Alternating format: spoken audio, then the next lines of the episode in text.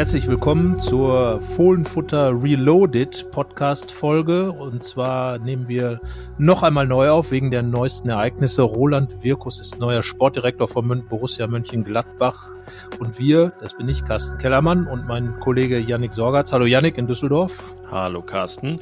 Ähm, ja genau, wir haben einen Ergänzungsteil aufgenommen, sozusagen die Extended Version. Nach diesem Intro hört ihr den Teil über Roland Wirkus, dann das, das, was wir am Montag schon aufgenommen haben, über das Spiel gegen Augsburg, über das Spiel gegen Dortmund mit einem Gast. Genau, und der spricht über den BVB. Jens Buschmann von schwarzgelb.de aus dem Podcast Auf Ohren das alles schön Ruhr, Ruhrpott gedeutscht quasi. Ähm, ja, auch ein bisschen über die Rivalität der Borussias. Denke sehr erhellend. Und dann, ja, werden wir das Ganze, während alles jetzt gerade ein bisschen anders ist, in bewährter Manier. Genau, und zwar werden wir euch sagen, wen wir aufstellen würden und es wird debattiert. Das können wir schon mal verraten. Genau, es gibt nämlich nicht so viel zu ändern, aber an der einen Stelle, da sind wir uns nicht ganz einig. Aber jetzt erstmal mitten rein in das, was auch für die neu ist, die die Folge am Montag schon gehört haben. Denn der Teil über Borussias neuen Sportdirektor Roland Wirkus, der kommt jetzt.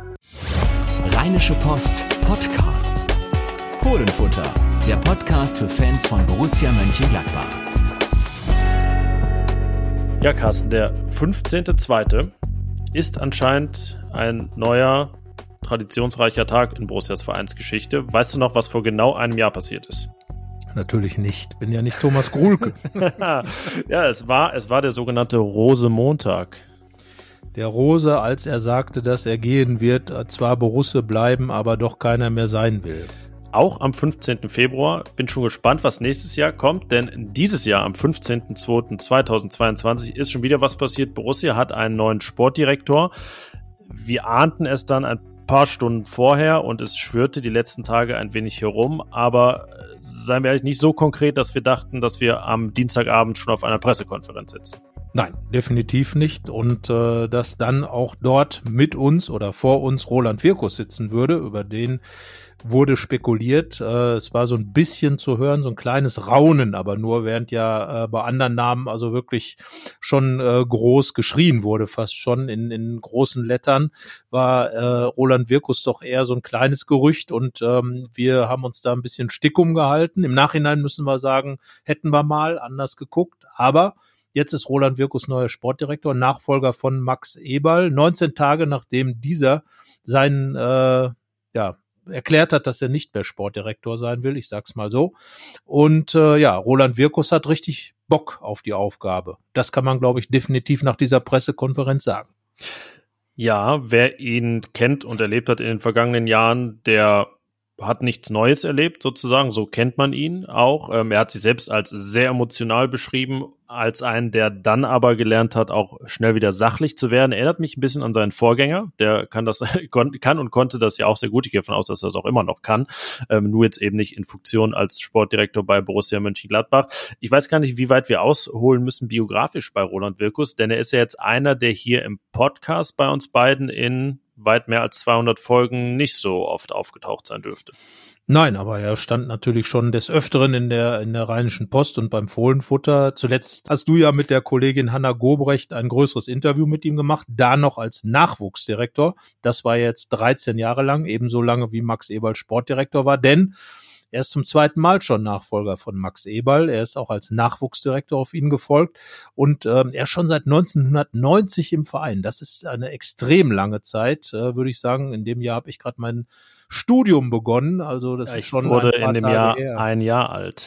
Ja, also Roland Wirkus ist, das kann man glaube ich sagen, ein Langzeitborusse und äh, auch ein echter Borusse. Auch das kann man sagen. Das hat Rolf Königs auch gesagt, der Präsident. Und ähm, er hat auch gesagt, dass man bei Borussia zunächst andere Kandidaten hatte. Das hat er relativ offen erzählt. Das ist ja immer so ein bisschen schwierig, wenn man dann einen Kandidaten vorstellt, aber sagt, dass man eigentlich schon mit anderen gesprochen hat. Ja, genau. Lass uns erstmal darauf eingehen. Ähm, das war äh, ein Thema, ähm, wozu ich schon kurz nach der Verkündung ein paar Nachrichten bekommen habe, weil viele ganz überrascht und entsetzt waren, wie Borussia hatte doch verkündet, dass man intern, das waren die Worte von Rolf Königs, alles abgeklopft habe. Da dachten alle zuerst an Steffen Korell, aber eigentlich konnte man ja die anderen alle mitdenken, wenn das so gesagt wird. Und dass man sich extern umsehen werde. Das war die Ankündigung. Darauf deuteten auch alle Namen hin, die danach äh, kursierten. Am heißesten von allen würde ich sagen, bis jetzt, oder naja, bis jetzt sowieso, so wird es auch bleiben, äh, Ruven Schröder vom FC Schalke. Ähm, viele andere Namen noch, Dieter Hecking war dabei, andere äh, deutlich abwegigere auch, die äh, wir jetzt gar nicht, gar nicht wiederholen brauchen. Ähm, ja, Roland Wirkus war nicht dabei und ja, dann war es tatsächlich so, dass Rolf Königs wirklich gesagt hat, äh, wie, wie sie vorgegangen sind. Also erstmal die beiden Top-Kandidaten anscheinend angesprochen, die haben abgesagt, weil sie unter Vertrag standen. Wir nehmen an, dass Rufen Schröder dazu gehörte. So äh, ist es aber nicht offiziell bestätigt. Und ähm, dann habe man sich die Liste wieder angesehen und äh, so Rolf Königs wortwörtlich gesagt, was machen wir hier eigentlich? Warum schauen wir denn nicht weiter intern? Und dann sei man bei Roland Wirkus gelandet. Ja, also ein sehr, sagen wir mal, ein etwas hin und her bei der Suche, also von intern nach extern nach intern. Und äh, letzten Endes hat man dann den Nachwuchsdirektor, wie schon im Fall von Max Eberl, das darf man ja nicht vergessen, 2008 war er auch Nachfolger von Christian Ziege und das als Nachwuchsdirektor aufgestiegen und hat dann äh, ja erstmal äh, richtig großartige zehn Jahre hingelegt bei Borussia, die letzten anderthalb, wir haben ausführlich drüber gesprochen ging dann so. Und äh, ja, jetzt ist Roland Wirkus da und ähm, viele, ja, es ist zumindest so, dass viele überrascht sind. Ich finde, es ist auch ein mutiger Schritt, weil er eben äh, in diesem Großen im Profibereich, wenn man das so sagen will, trotz seiner 30-jährigen Erfahrung im Clubfußball doch noch ein Noviz ist und viele neue Dinge kommen werden. Diese ganze Medialität, die ja als Nachwuchsdirektor nicht dabei war, eben in Fernsehshows, äh, Fernsehshows zu sitzen. Äh, jede Entscheidung, die man trifft, wird von nicht nur von uns, sondern von Hunderten von Journalisten kommentiert, eingeordnet äh, analysiert, äh, auseinandergepflückt. Ähm, und das sind natürlich Dinge, mit denen man umgehen muss. Das wird in den sozialen Netzwerken geurteilt, wie es jetzt ja auch schon so ist. Dann äh, gibt es ganz viele äh, ja, Ex-Borussen, frühere Fußballer, die sich dann über die Arbeit des Sportdirektors äh, ein Urteil bilden werden. Also diese ganze Medialität und diese hat ja auch eigentlich Max Eberl als einen Hauptgrund für seinen Rückzug äh, genommen.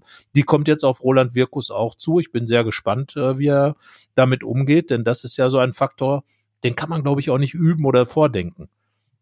Nee, das war heute, ähm, also wir nehmen jetzt gerade hier Dienstagabend kurz vor 21 Uhr auf, auf der Pressekonferenz für ihn schon einfach äh, definitiv die größte, die er je gegeben hat in seiner Funktion als ähm, ja, Trainer, Manager, Sportdirektor, Nachwuchsdirektor, was auch immer. Das äh, ja, steht jetzt definitiv auf Platz eins und es werden weitere folgen. Er wird da auch Routine noch sammeln müssen mit 55 Jahren, ganz, ganz sicher. Ähm, ja, das, das kann man ihm auch nicht ähm, verdenken. Äh, du hast das Wort mutig angesprochen. Ich finde, was man ja so gar nicht weiß, äh, es kann ja mehrere Bedeutungen haben, ob es jetzt eher das Couragierte ist, also ja irgendwie positiver konnotiert, oder ob dem Ganzen was Waghalsiges innewohnt. Das kann natürlich in beide Richtungen gehen und man muss auch ganz ehrlich sein, wir wissen es nicht, deswegen können wir da jetzt in dem Sinne noch nicht drüber urteilen. Was wir natürlich widerspiegeln können, sind die Reaktionen, die es gegeben hat. Und ich würde es jetzt da mal so ausdrücken, unmittelbar Aufbruchstimmung hat die Nachricht nicht ausgelöst. Ja, aber das ist sicherlich auch äh, die Sache. Das war, glaube ich, damals bei Max Eberl auch nicht unbedingt der Fall, als er den Job übernommen hat. Das ist ja immer so, wenn man dann sich sozusagen intern äh, bedient, dann hat das immer so dieses etwas konservativere ähm, Gesicht. Und äh, ja, natürlich auch äh, der Name Roland Wirkus ist jetzt im Vergleich zu einigen anderen, die die genannt wurden, äh, natürlich dann auch eher ja, er ist nicht so bekannt in der, in der großen Szene, wie gesagt, im Nachwuchsfußball und äh, so wird er natürlich, hat er natürlich sich einen Namen gemacht. Ja, und dann der Nachwuchsbereich der Borussen war zuletzt auch nicht so glanzvoll.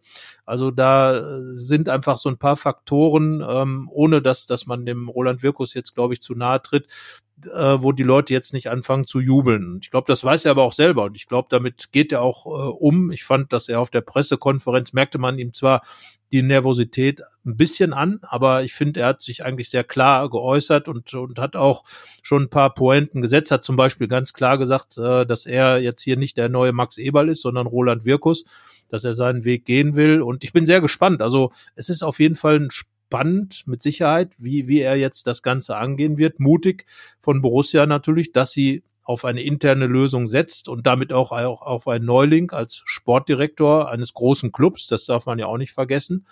Und die Erwartungen sind halt groß. Als Max Eberl, Max Eberl damals den Job übernommen hat, da war es schon so, Gladbach hatte wenig zu bieten sportlich. Und jetzt ähm, ist ja der aktuelle Tabellen, Tabellenstand eher so, dass es eine Ausnahme in den letzten Jahren war und die Ansprüche an Borussia Mönchengladbach schon andere sind. Vielleicht das Ganze auch verbunden von Vereinsseite mit so einem Lechzen nach Ruhe, nach Ordnung wieder, weil das ja echt ähm, verloren gegangen ist in der letzten Zeit. Ein bisschen ist damit Roland Wirkus vielleicht auch das, was Dieter Hecking als Trainer war. Mal gucken, wie wir das in, in zweieinhalb Jahren oder so bewerten. Das ist ja dann auch, ähm, wenn wir jetzt über Hacking reden würden, sehr vielschichtig und wird es bei Roland Wirkus sein, wenn wir immer mal wieder Zwischenfazits ziehen. Ähm, ich habe mich ein bisschen gewundert, warum man es so schnell macht, weil ich das Gefühl hatte, in letzter Zeit war es ja recht ruhig. Also es war jetzt nicht der große Druck, dass jetzt endlich mal ähm, vielleicht ganz passend hier gerade ein paar äh, Sirenen im Hintergrund, die gibt es schon mal häufiger hier. Also es gab jetzt gerade nicht den Druck, es hat auch keiner gesagt, jetzt muss doch aber mal was kommen und ähm, so richtig hat es auch niemand erwartet. Ähm, immerhin schafft man es, durch diese schnelle Entscheidung ja so etwas Entschlossenheit zu suggerieren. Also ähm, ich glaube, wenn man jetzt noch länger gewartet hätte und dann die Liste der Absagen noch größer geworden wäre und man wäre dann bei Roland Wirkus gelandet, wäre es sicherlich noch deutlich komplizierter gewesen. Ja, definitiv. Also so spricht das ja zumindest für eine gewisse Überzeugung. Was heißt zumindest? Es spricht für eine gewisse Überzeugung, dass man einfach im zweiten Ansatz sozusagen gesagt hat, ähm, ja, das ist unser Mann, dem vertrauen wir. Und Rolf Königs hat das ja auch genauso äh, gesagt, dass, dass eben der, der zweite Blick auf diese Liste den Borussen oder den Entscheidern ganz klar gemacht hat. Ja, wahrscheinlich schauen wir doch besser intern, weil wir werden jetzt äh, auch keinen ähm, Außen finden, wo wir, wo wir mehr ähm, äh, ja, Vertrauen drin äh, haben als jetzt in Roland Wirkus. Und er ist ja jemand, der auch diese ganze Zeit miterlebt hat. Vor allem auch die Fehler gemacht, die gemacht worden sind in den letzten anderthalb, zwei Jahren, ähm, wo, wo ja äh, Rolf Königs hat es gesagt und auch Rolf, äh, Roland Wirkus hat es jetzt nochmal ganz klar betont, der Gladbacher Weg so ein bisschen verlassen wurde und man will sich wieder auf das besinnen, was einen als Borussia Mönchengladbach in den Jahren vorher stark gemacht hat. Wirkus war, wie gesagt, ein Teil davon weil er eben an Entscheidungen mitgewirkt hat, weil er einfach im Hintergrund da äh, auch Max Eberl zugearbeitet hat, all diese Dinge. Und ähm, ja, das soll jetzt fortgeführt werden, aber wichtig ist für mich auch, dass trotzdem jemand da von von innen kommt, dass trotzdem Veränderungen passieren müssen. Und das das könnte schon eine schwierige Geschichte werden, wenn man von innen kommt und dann plötzlich da der große Aufräumer werden muss, ähm, dass man da erstmal den Weg wirklich sich ebnen muss. Ja, das ist ein Thema, dem wir uns auch äh, widmen in der Mittwochausgabe der Rheinischen Post und ab Mittwoch äh, gegen 10 Uhr dann auch online. Da sprechen wir eben über alternative Wege in der Kaderplanung bei Transfers, die Borussia gehen könnte. Das hatten wir schon geplant, bevor Roland Wirkus jetzt installiert wurde, aber es sind vielleicht ein paar ganz gute Anregungen ähm, für ihn, falls er die nötig hat. Ich weiß es nicht. ja, aber äh, sicherlich interessant für euch zumindest zu lesen. Ähm, ja, und was man auch sagen muss, es ist ja auch eine gewisse Ära jetzt im Nachwuchsbereich zu Ende gegangen. Roland Wirkus war dort 13 Jahre. Und was ihm sicherlich gerade bei ein paar Leuten den Start erschwert, ist, dass seine Bilanz in den vergangenen Jahren ja auch etwas, äh, ja, man muss auch vielschichtig bewerten, sagen wir es mal so.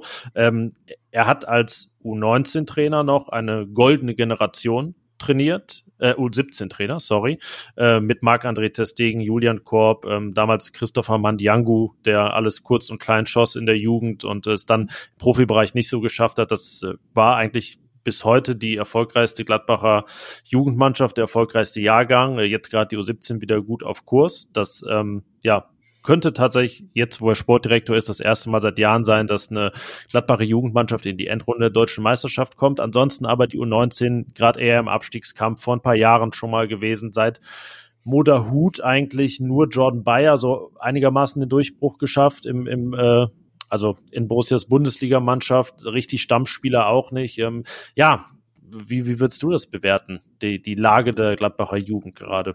Also der Output war zuletzt schon dünn Das muss man sagen, für einen Club, der eigentlich genau davon lebt. Aber das ist ja auch das, was, was Steffen Korell, äh, der ihm, äh, dem Roland Wirkus als Kaderplaner ja zur Seite stehen wird, auch schon des Öfteren gesagt hat, wenn wir mit ihm gesprochen haben, dass eben dieser Gladbacher Weg verlassen worden ist, dass man andere Schwerpunkte gesetzt hat, um eben das Thema Champions League zu bespielen. Und ähm, ja, Jetzt geht's dann möglicherweise einen Schritt zurück und da hat natürlich auch diese Pandemie mit zu tun. Gerade der Jugendfußball, äh, das kann man ja auch überall lesen, wurde dadurch hart getroffen. Da werden ein, zwei Jahrgänge, ähm, denen ist da viel an Spielpraxis verloren gegangen. Äh, es gibt kaum Material für Scouts, für, ähm, für Berater. Also das wird eine schwierige Geschichte für diese Jahrgänge werden und die waren in Gladbach auch einfach schwach teilweise. Dass eben wenig Spieler da gewesen sind, äh, die die Qualität hatten. wir haben oft über Famana Kisse Serra geschrieben. Er wurde in der Rose-Ära so ein bisschen ähm, tja, zur Seite gedrängt, hat sich dann in Richtung Portugal ausleihen lassen, ähm, in, zu dem Club, den der ja von Dietmar Hopp, also vom Hoffenheimer Mäzen unterstützt wird. Ich bin sehr gespannt, ob das nochmal eine Rückkehr geben wird, ob da vielleicht sogar schon Hoffenheim ein Auge drauf geworfen hat.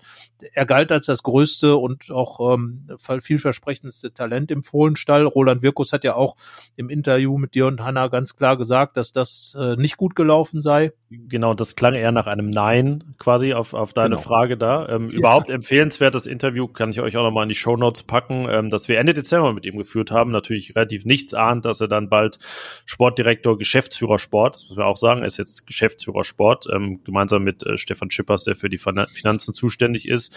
Ähm, ja, und das ist äh, halt auch so ein Ding, das war in eigentlich allen Wirkus-Interviews, die man so führt, so, wenn man Probleme anspricht, thematisiert, klangen die Antworten zumindest plausibel und ähm, man merkt, es gibt halt sehr viele Wahrheiten, es ist nicht alles nur schwarz und weiß ähm, und man kann da auch viele Sachen nicht von der, von der Hand weisen, wenn er darüber spricht, wie die Konkurrenzsituation ist. Ähm, klar, dann ist Gladbach ein großer Verein, aber es ist dann auch die Realität, dass, dass, dass Dortmund sechsstellige Gehälter zahlt im U19-Bereich und dann ähm, die Borussia aus Gladbach häufig raus ist. Also ähm, ja, ich bin gespannt, welche Erkenntnisse er daraus auch jetzt für seine jetzige Arbeit zieht, aber es gibt natürlich noch viel, viel größere Aufgaben und äh, größere Aufgaben, die auch mit größeren Namen zu tun haben werden.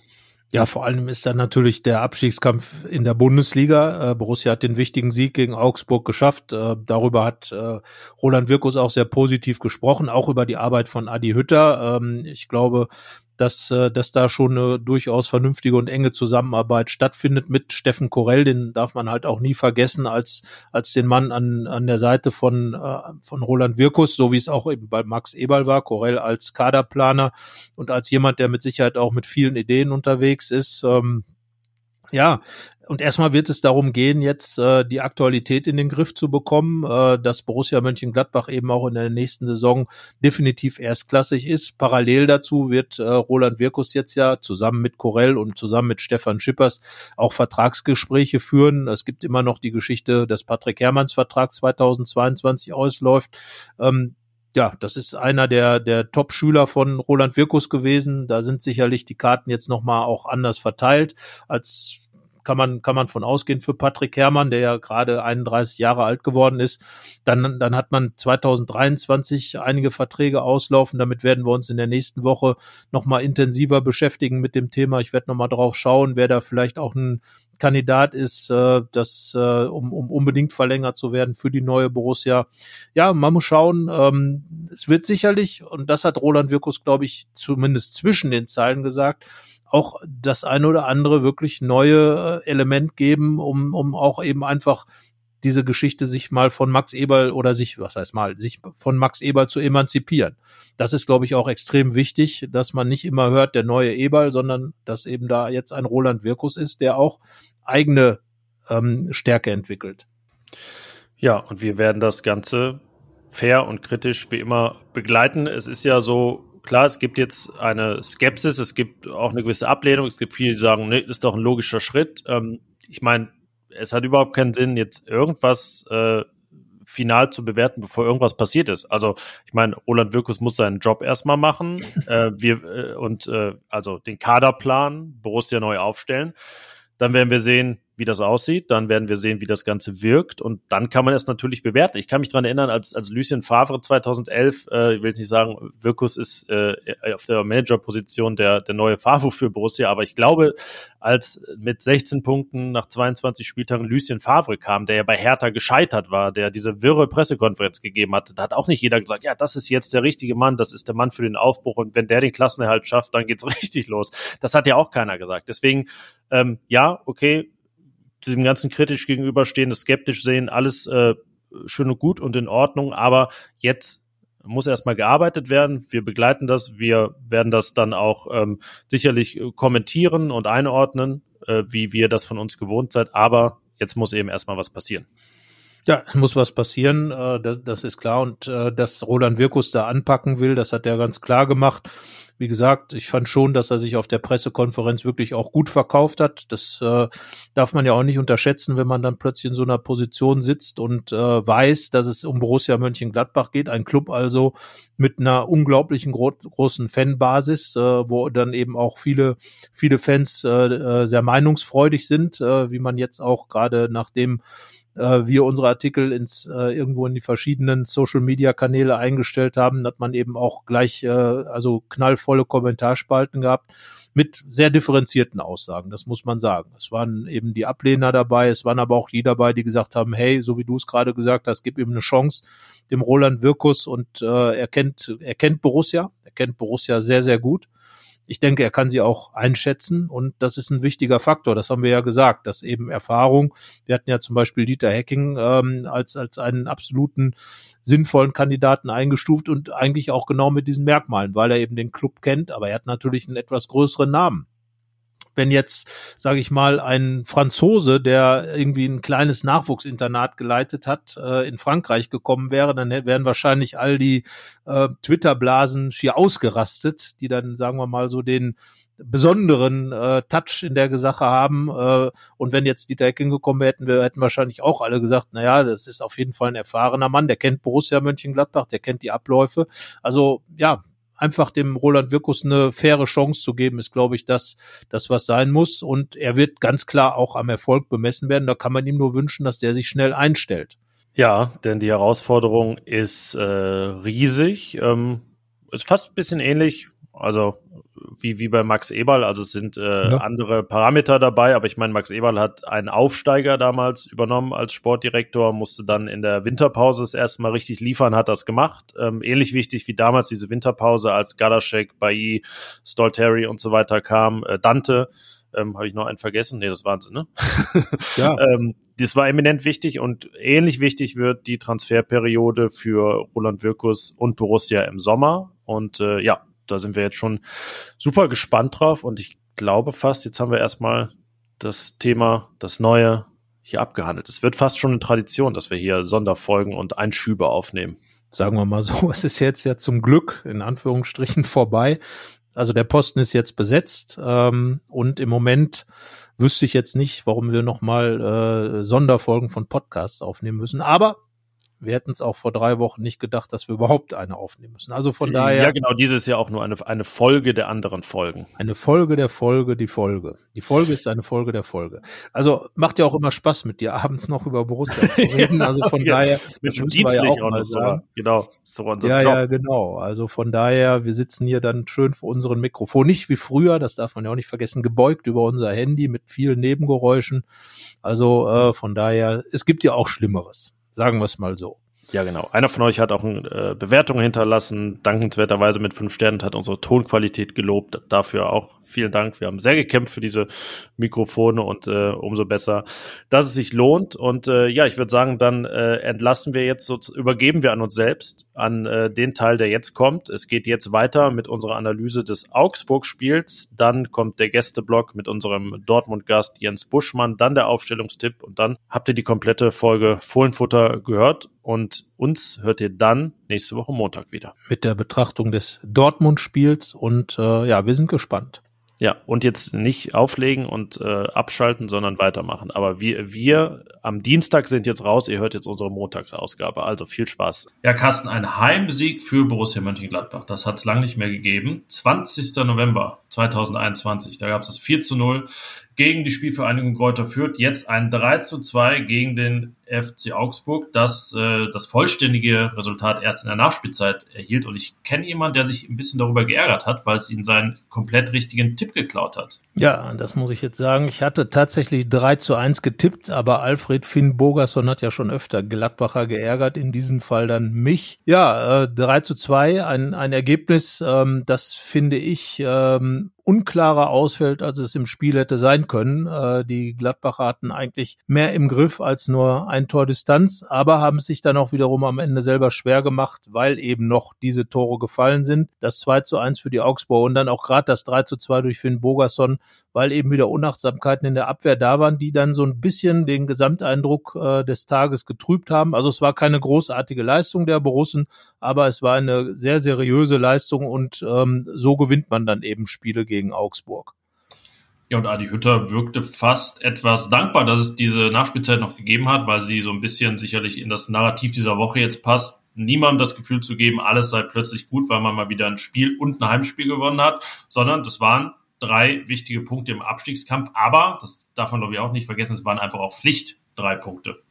Ja, natürlich. Also man hat gegen einen direkten Konkurrenten gespielt, aber eben auch eine Mannschaft, die ähm, insgesamt deutlich äh, schlechter natürlich besetzt ist als die der Gladbacher, aber natürlich eine Mannschaft wie die der Gladbacher, die erstmal im Abstiegskampf richtig ankommen muss, ähm, ist dann natürlich dann auch manchmal nicht gerade im Vorteil. Deswegen war es insgesamt äh, ja auch zeitweise so, dass die, die Augsburger immer dran geblieben sind und die Gladbacher einfach ihre ganz großen Chancen, die dann doch da waren, nicht genutzt haben. Das ist dann ärgerlich. Brel Enbolo, Jonas Hofmann hätten also schon sehr früh etwas äh, äh, deutlicheres herausschießen können und ob die Augsburger dann so im Spiel gewesen wären, ist die Frage. Aber es hätte genauso gut auch 0 zu 1 stehen können ähm, bei den bei dem Flugkopfball von André Hahn. Und da hat sich dann wieder gezeigt, dass doch in diesem Spiel Mann gegen Mann die Gladbacher Abwehr einfach immer wieder zu nachlässig ist. Ähm, und eben diese Aktionen für den Gegner dann passieren. Aber Jan Sommer hat gehalten, es äh,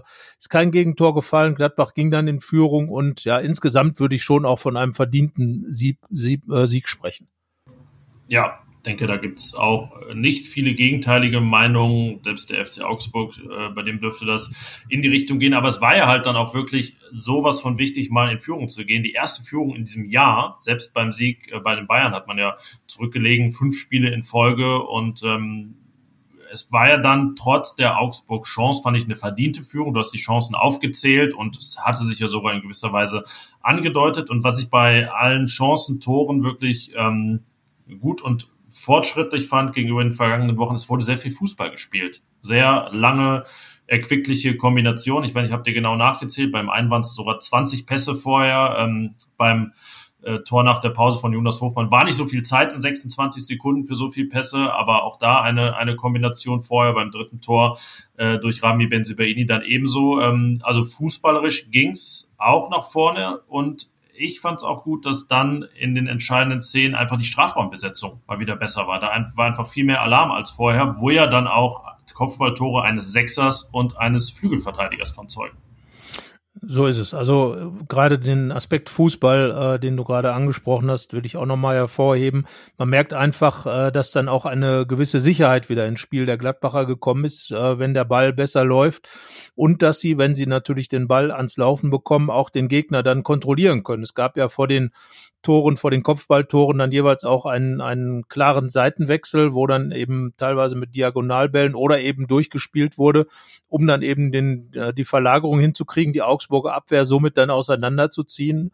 Das hat gut geklappt und äh, ja, man hat gemerkt, dass einfach die ganze Mannschaft hellwach war. Das äh, belegt dann eben, dass Rami Benzebaini und auch äh, Manu Kone bei den Kopfballtoren nachgerückt waren, dass da auch der Wille da war, etwas zu bewegen und Tore zu schießen in der gesamten Mannschaft. Matthias Ginter hat ja auch wieder relativ viel nach vorne gemacht, hat dann leider ähm, auch bei der einen oder anderen Defensivaktion nicht so gut ausgesehen. Aber wie gesagt, es war ja auch kein, kein unfassbar äh, toller Sieg, sondern es war ein erarbeiteter, aber zum Glück für die Gladbacher auch mal wieder erspielter Sieg.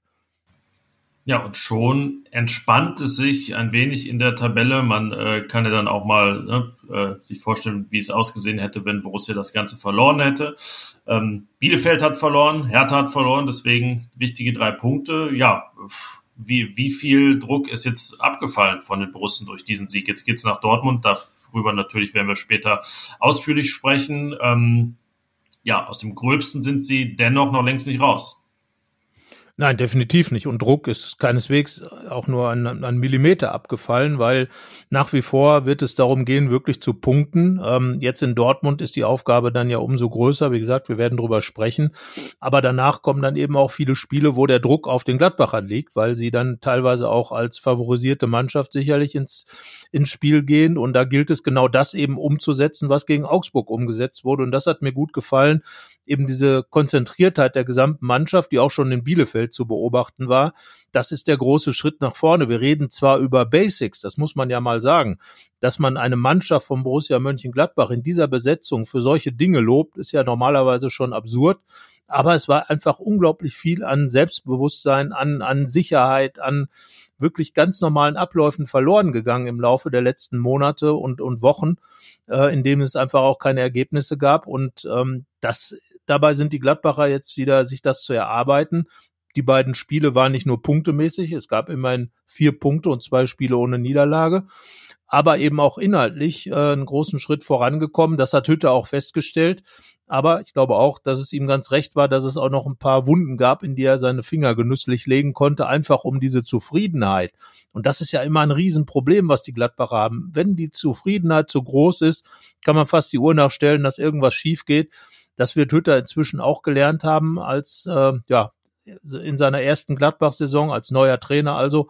Und ja, ich bin gespannt, wie es dann jetzt weitergeht. In Dortmund, sage ich jetzt einfach mal, kann man nur Big Points machen, aber man muss einfach auch die Konzentration, die Spannung hochhalten für die Wochen danach, weil die werden wirklich darüber entscheiden, wo es dann hingeht für Gladbach.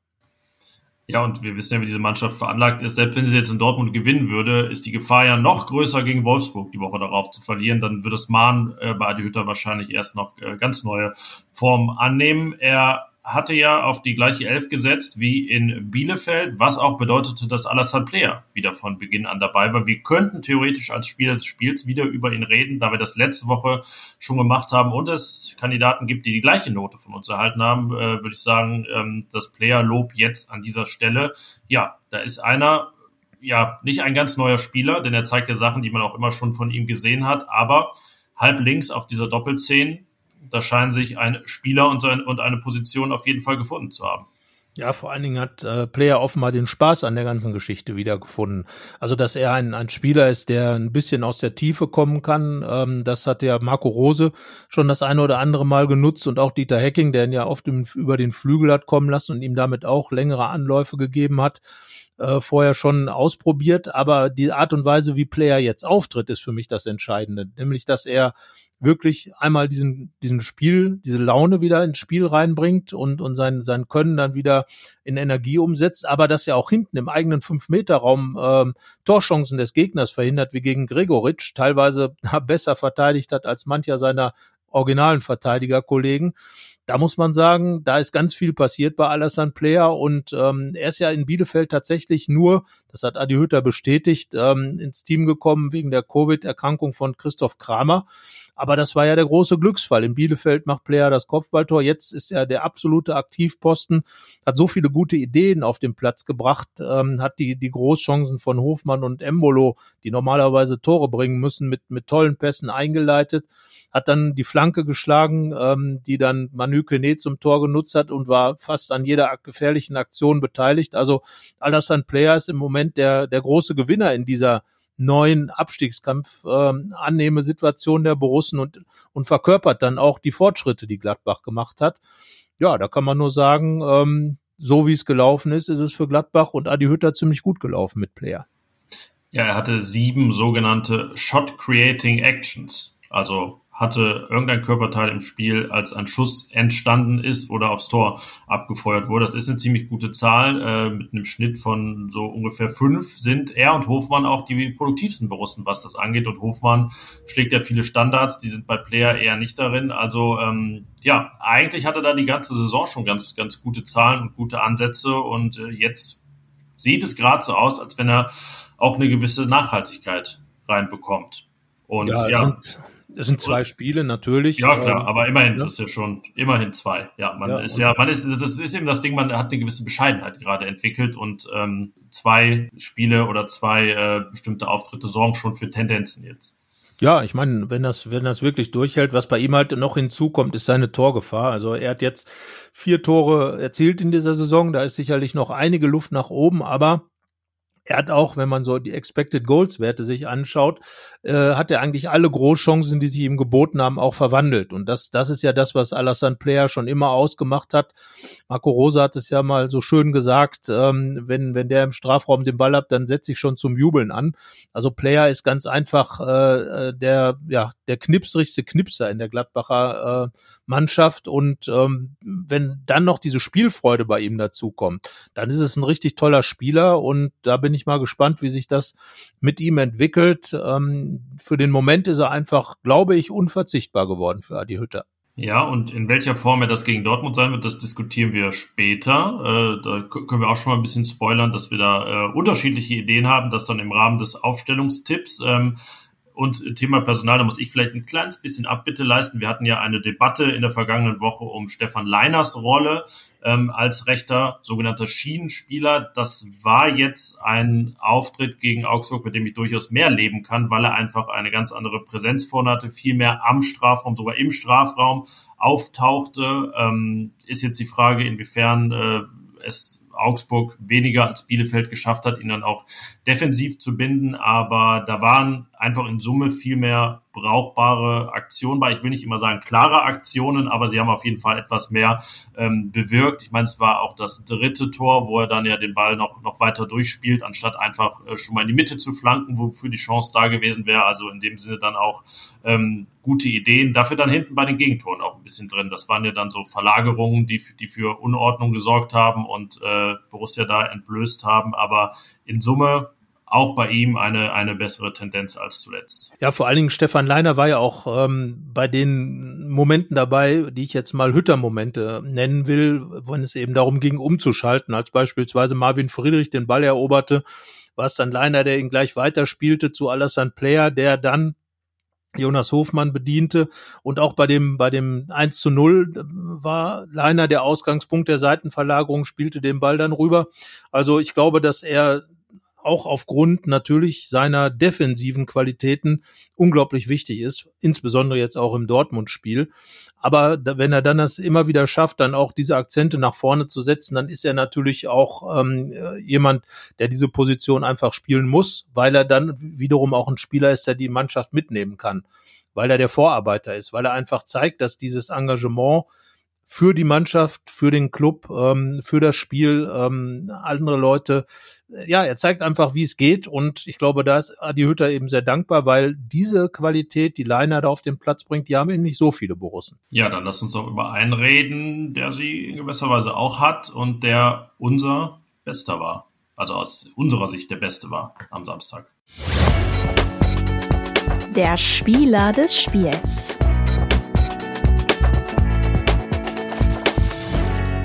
Ja, die Rede ist von Rami Benzebaini, der als äh, Torschütze oder als Vorlagengeber zur Vorlage, sprich Mann des vorletzten Passes, involviert war bei allen Toren, wie schon gegen Bielefeld mit seiner guten Flanke in den Strafraum auf Jonas Hofmann.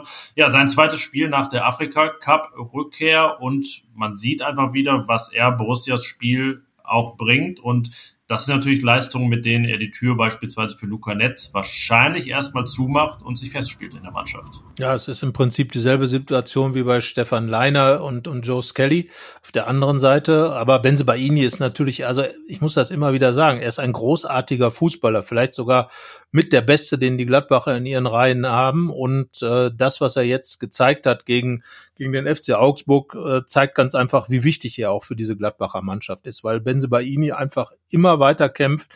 Er ist viel unterwegs, er geht am Flügel entlang und er ist natürlich auch unangenehm im Zweikampf für den Gegner. Das wird jetzt auch in Dortmund sicherlich eine wichtige Rolle spielen. So, und, und wenn er dann natürlich noch seine Torgefahr mit reinbringt, dieser Kopfball, diese Wucht, die er da in den Kopfball gelegt hat, da zu stehen wie ein Mittelstürmer, wenn die Flanke von, von äh, Neuhaus dann da runterfällt.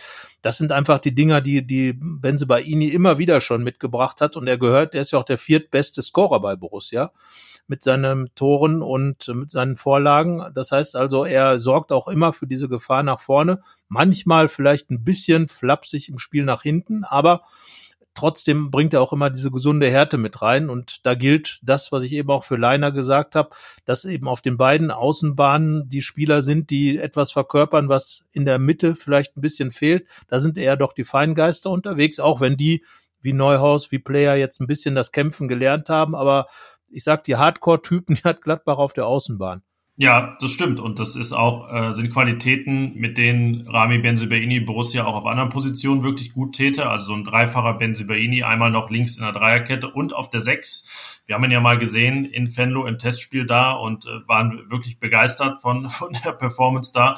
Ähm, also diese Aggressivität da noch auf anderen Positionen, plus in der linke Fuß. Er ist ja der einzige Linksfuß gerade in Borussias Elf überhaupt. Ähm, das, das gibt dem Spiel schon etwas, was äh, ihm nicht viele geben. Und ich habe gerade geguckt, 73 Spiele für Borussia, 17 Tore, klar, ein paar Elfmeter dabei, aber da eben ja auch ne? seine Nervenstärke, seine 100% Bilanz. Ähm, also ja, das ist äh, einer, bei dem Borussia froh sein kann, dass sie ihn hat. Vertrag läuft bis 2023 und wir wissen ja, welche Themen damit bald anstehen. Und es gab zuletzt, ich weiß gar nicht ganz genau, wo sie herkamen, ja auch schon wieder Gerüchte, dass sein Ex-Trainer Marco Rose das für Dortmund auch interessant finde, was Rami Benzebaini mitbringt. Gut, also das wird Marco Rose wohl auch festgestellt haben, dass Rami Benzebaini einer ist, der, der eine Mannschaft äh, doch ein Stück voranbringt. Und die Dortmunder haben ja letztlich ähnliche Probleme wie Gladbach, dass ihnen so ein bisschen die, die, die Hardcore-Typen fehlen. Und da würde Benze Baini sicherlich ähm, da nochmal eine Schippe drauflegen, auch bei den Dortmundern. Ja, für die Gladbacher kann das eigentlich nur bedeuten, äh, dass man alles daran setzen muss, diesen Rami Benzebaini äh, zu verlängern und äh, mit ihm und um ihn herum als Teil einer einer neuen Achse dann eben auch die neue neue Borussia da anzugehen, an der Adi Hütter und Steffen Korell äh, jetzt im Moment basteln. Und ja, da kann ich nur sagen, also Benze Baini ist da für mich gesetzt und wenn es gelingen sollte, ihn zu verlängern über 2023 raus, dann wäre wirklich ein großer Coup, weil ich, ich wundere mich schon lange, dass da nicht auch äh, andere Top-Mannschaften wie zum Beispiel der FC Bayern oder ja eben Borussia Dortmund, aber auch internationale Top-Mannschaften aufmerksam geworden sind auf auf Benze Baini, denn äh, die Qualität, die er hat, sei es jetzt ähm, auch im Distanzschuss, in den Zweikämpfen, die Technik, die er auf den Platz bringt, die Kopfballstärke. Er hat ja fast in jedem Segment, das entscheidend ist, ähm, hat er wirklich äh, richtig gute Zahlen und ähm, einzig vielleicht ein bisschen seine, ja, er müsste vielleicht manchmal ein bisschen ruhiger in der einen oder anderen Situation sein. Ähm, wir erinnern uns an ein paar gelbe Karten, wo wir gedacht haben, naja, das hätte man sich sparen können. Aber äh, das gehört dann ganz einfach dazu ähm, für ihn und für sein Spiel. Und ja, von daher also kann ich den Gladbacher nur sagen, verlängern, verlängern, verlängern mit dem Kerl, denn ähm, Adi Hütter wäre sehr, sehr froh drum. Da bin ich mir sicher. Ja, und Manko ist vielleicht noch die 73, die ich gerade angesprochen habe. Das sind in zweieinhalb Jahren natürlich auch viele Spiele, die er nicht gespielt hat. Ähm, häufig gefehlt, immer mal, ja, eigentlich fast häufiger noch kleinere Wehwehchen als die ganz großen, aber dadurch ähm, oftmals sehr lange nicht richtig im Rhythmus. Jetzt ähm, war es die Afrika-Cup-Reise, die zu Borussias Glück früh endete. Und äh, ja, das wäre ähm, ihm und vor allen Dingen dann eben auch noch Borussia zu wünschen, dass er dann bis Saisonende auch einfach mal durchspielen kann, fit bleiben kann. Ähm, war ja auch vor ähm, Weihnachten so. Da hat er ja viele Spiele in Folge gemacht, oft dann sogar in der Innenverteidigung. Das äh, wäre ein sehr wichtiger Faktor für die nächsten Wochen im Abstiegskampf und wenn man dann irgendwann rauskommt, auch für die, für die letzten Wochen der Saison. Und äh, ja, da kommt es sehr auf Benzebeni an. Fohlenfutter empfiehlt. Ja, die Gladbacher haben nicht nur mit ihrer Leistung überrascht, ähm, gerade mit der Offensivleistung, sondern auch mit ihrem Outfit. Denn ähm, zum ersten Mal in dieser Saison und überhaupt erst zum zweiten Mal in einem Pflichtspiel trugen sie diese grünen Hosen mit den schwarzen Streifen, die wir immer etwas, äh, sagen wir mal, despektierlich als Badebuchsen bezeichnet ich haben. Ich weiß aber gar nicht, was alle Leute gegen Baden und Schwimmen gehen haben. Also ist doch, ist ja, doch es hört sich oder? ja immer so ein bisschen nach Freizeit an und nicht nach harter Arbeit. Ähm, naja, auf jeden Fall diese Hosen, die ja ähm, sozusagen zum Original-Heimoutfit eigentlich gehören. Sie waren ja damals gegen den VfB Stuttgart, als es präsentiert wurde, genau eben ein Teil äh, des Looks und ähm, sie finden sich ja wieder in den Schulterapplikationen ähm, dieser weißen Trikots. Und so richtig sind sie wohl bei den Spielern nicht angekommen. Ich hatte damals ja mit dem Trikot-Experten Stefan Apenowitz gesprochen, der schon gesagt hatte, puh, das ist ein mutiges Design und ich weiß nicht so wirklich, ob das ankommt. Ähm, ja, später spielten die Borussen dann immer mit weißen Hosen zum ähm, weißen Trikot und es sah eigentlich auch ganz gut aus. Aber jetzt, Janik, wir sind ja ein bisschen abergläubig, glaube ich auch. Jetzt sind diese Hosen doch äh, ganz anders im, tja, ganz anders im Saft, oder? Ja, sie haben auf jeden Fall Argumente gesammelt. Das war ja auch bei dem nicht sehr gut angekommenen schwarzen Trikot, ohne diese richtige Raute so. Das wurde erstmals in, in Wolfsburg getragen. Zack, gab es den ersten Sieg seit 18 Jahren in Wolfsburg. Sowas ist ja wirklich ähm, im äh, wirtschaftlichen wie übertragenen Sinne verkaufsfördernd, wenn es solche Spiele gibt. Und äh, du hast da in deinem Text, ähm, den wir euch ans Herz legen und in den Show Notes verlinken, auch noch andere Beispiele genannt, als dann Trikots doch ähm, ja, ausgedient hatten, weil es sportlich nicht lief, als es dann ähm, modische Alternativen gab. Und ja, ich würde fast sagen, ähm, gegen Wolfsburg zu Hause in zwei Wochen, vielleicht auch schon in Dortmund, aber da könnte es schwierig werden, ähm, könnten diese Hosen dann schon wieder dran sein. Das wäre äh, nur logisch und wir wissen ja, Fußballer neigen ja doch auch zu diesem Aberglauben. Das sind jetzt nicht Journalisten oder irgendwelche anderen Bevölkerungsgruppen. Gerade Fußballer sind da anfällig für. Ja, und, und gerade in Dortmund wäre sicherlich auch irgendwas äh, Modisches angesagt, aber da die Dortmunder ja auch mit dunklen Hosen zu Hause normalerweise spielen, in gelb-schwarz halt, gelbes Trikot, schwarze Buchs, dann könnte es ähm, vielleicht ein bisschen schwierig werden, weil die Hosen dann eben doch auch dunkel daherkommen. Könnte ich mir eher einen komplett weißen Look vorstellen, der für Gladbach ja eher klassisch ist dann in Dortmund, aber ja, ähm, dann gegen Wolfsburg, da wird man das sehen. Die Wolfsburger sind ja da, glaube ich, oft in Blau auswärts unterwegs. Da würde es dann wieder passen. Aber ja, ich bin gespannt, ob das jetzt der Durchbruch der gestreiften Hose war oder ob die Gladbacher, wenn sie dann nochmal sich die Bilder des Spiels angucken, sagen, puh, ist ja ganz schön, dass wir darin jetzt gewonnen haben, aber so möchten wir eigentlich nicht aussehen. Ähm, das wird sich dann zeigen. Auf jeden Fall war es ein Comeback, ein gelungenes Comeback der, der Streifenhosen.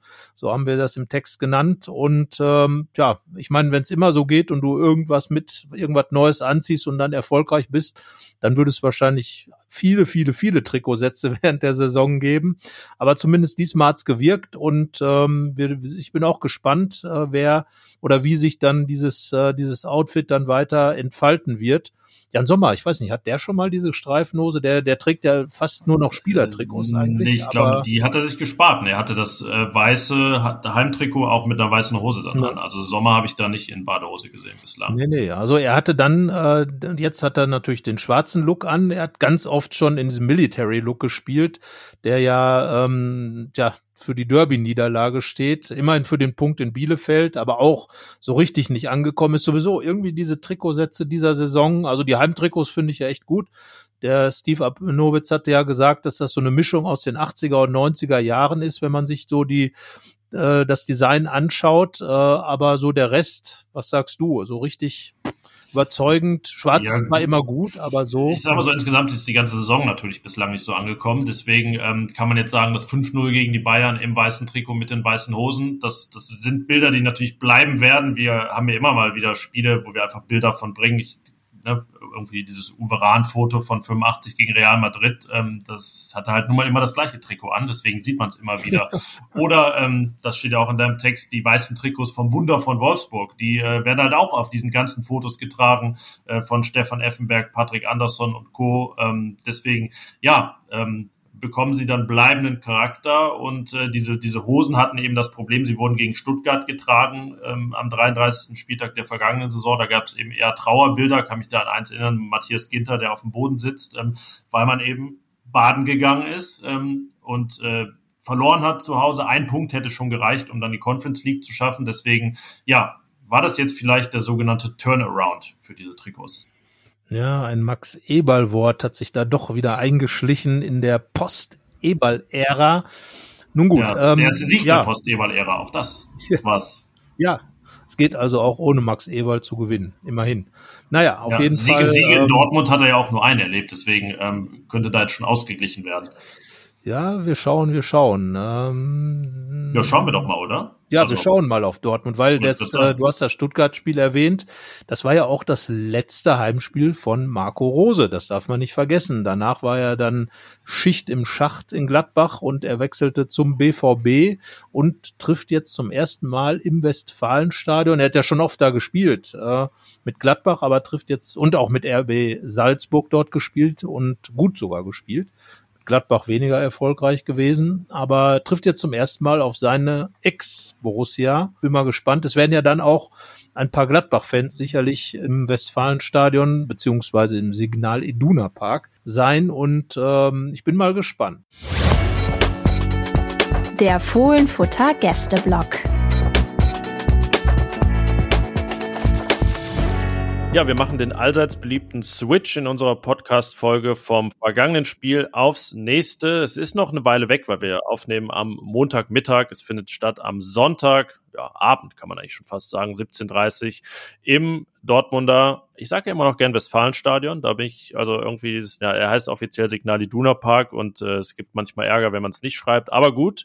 Jedenfalls treffen dort beide Borussias aufeinander, die aus Dortmund und die aus Gladbach, die äh, Schwerpunkt in diesem Podcast ist und mit der aus Dortmund kennt sich bestens aus Jens Buschmann. Hallo Jens. Hallo, schön, dass ich da sein darf. Es ist, äh, sage ich mal, gästemäßig jetzt für dich das Podcast-Auswärtsspiel. Ähm, du schreibst für schwarzgelb.de, das große Dortmunder Fanportal und bist dort auch immer wieder im Podcast Auf Ohren zu hören von schwarzgelb.de. Aber für dich ist es so ein bisschen jetzt hier medial ein Heimspiel, denn du wohnst in Neuss und äh, das ist ja großes RP-Einzugsgebiet. Deswegen ähm, bist du da durchaus der RP ja näher. Das ist richtig, ja.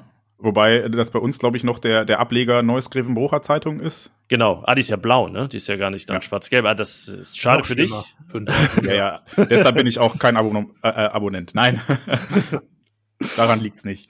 Na gut, wir wollen jetzt hier aber auch hier nichts verkaufen, sondern über das Spiel am Sonntag reden. Aber vielleicht erstmal kurz ähm, euer Spiel bei Union Berlin 3 zu 0 am Sonntag. BVB ja jetzt immer sonntags unterwegs wegen der Europa League, ähm, obwohl ich gar nicht verstanden habe, warum man dann jetzt bei Union sonntags spielen musste, als es noch keine Europa League gab. Ähm, aber ja, was war das für ein Spiel? Ein äh, in den letzten Wochen ungewohnt souveränes und stabiles Spiel für den BVB. Also wir haben ja in unserem Podcast auch ein bisschen darüber gesprochen, dass alle Spiele, die der BVB bestritten hat in diesem Jahr bisher, sehr achterbahnmäßig waren. Also in Frankfurt dann noch eine bravouröse Aufholjagd gestartet. Gegen Freiburg war es dann relativ klar und die auch mit dem 5 zu 1 ja, souverän vom Platz gefegt. Ähm, das Aus bei St. Pauli, das waren alles so Spiele, wo der BVB eigentlich nicht überzeugend aufgetreten ist. Und das war dann gestern gefühlt das erste Mal wirklich, wirklich anders. Ähm, mit, mit wenig Torchancen für die gegnerische Mannschaft. Union hatte nicht viel vom Spiel.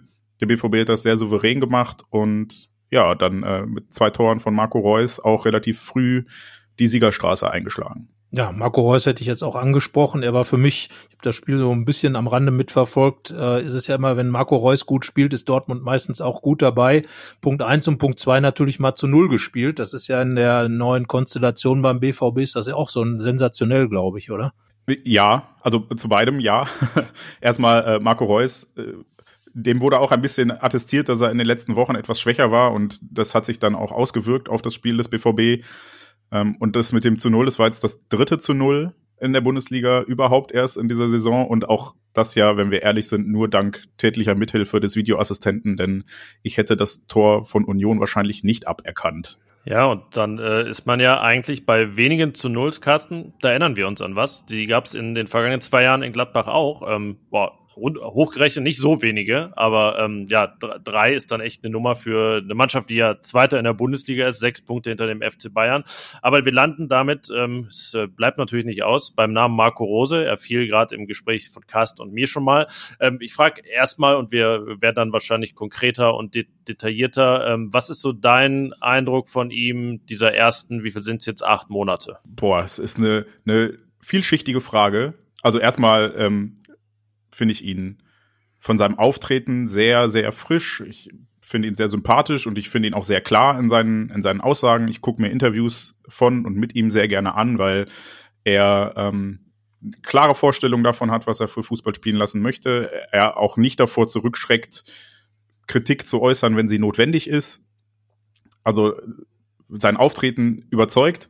Sportlich hingegen ist das noch ein bisschen schwierig zu beurteilen, finde ich. Und ähm, da ist es in der Dortmunder Fanszene eh so ein bisschen problematisch, weil er ja auf Edin Terzic gefolgt ist und Edin Terzic als, als Urborusse mit dem DFB-Pokalsieg letzte Saison natürlich da auch eine, eine, ja, oder riesige Fußstapfen hinterlassen hat.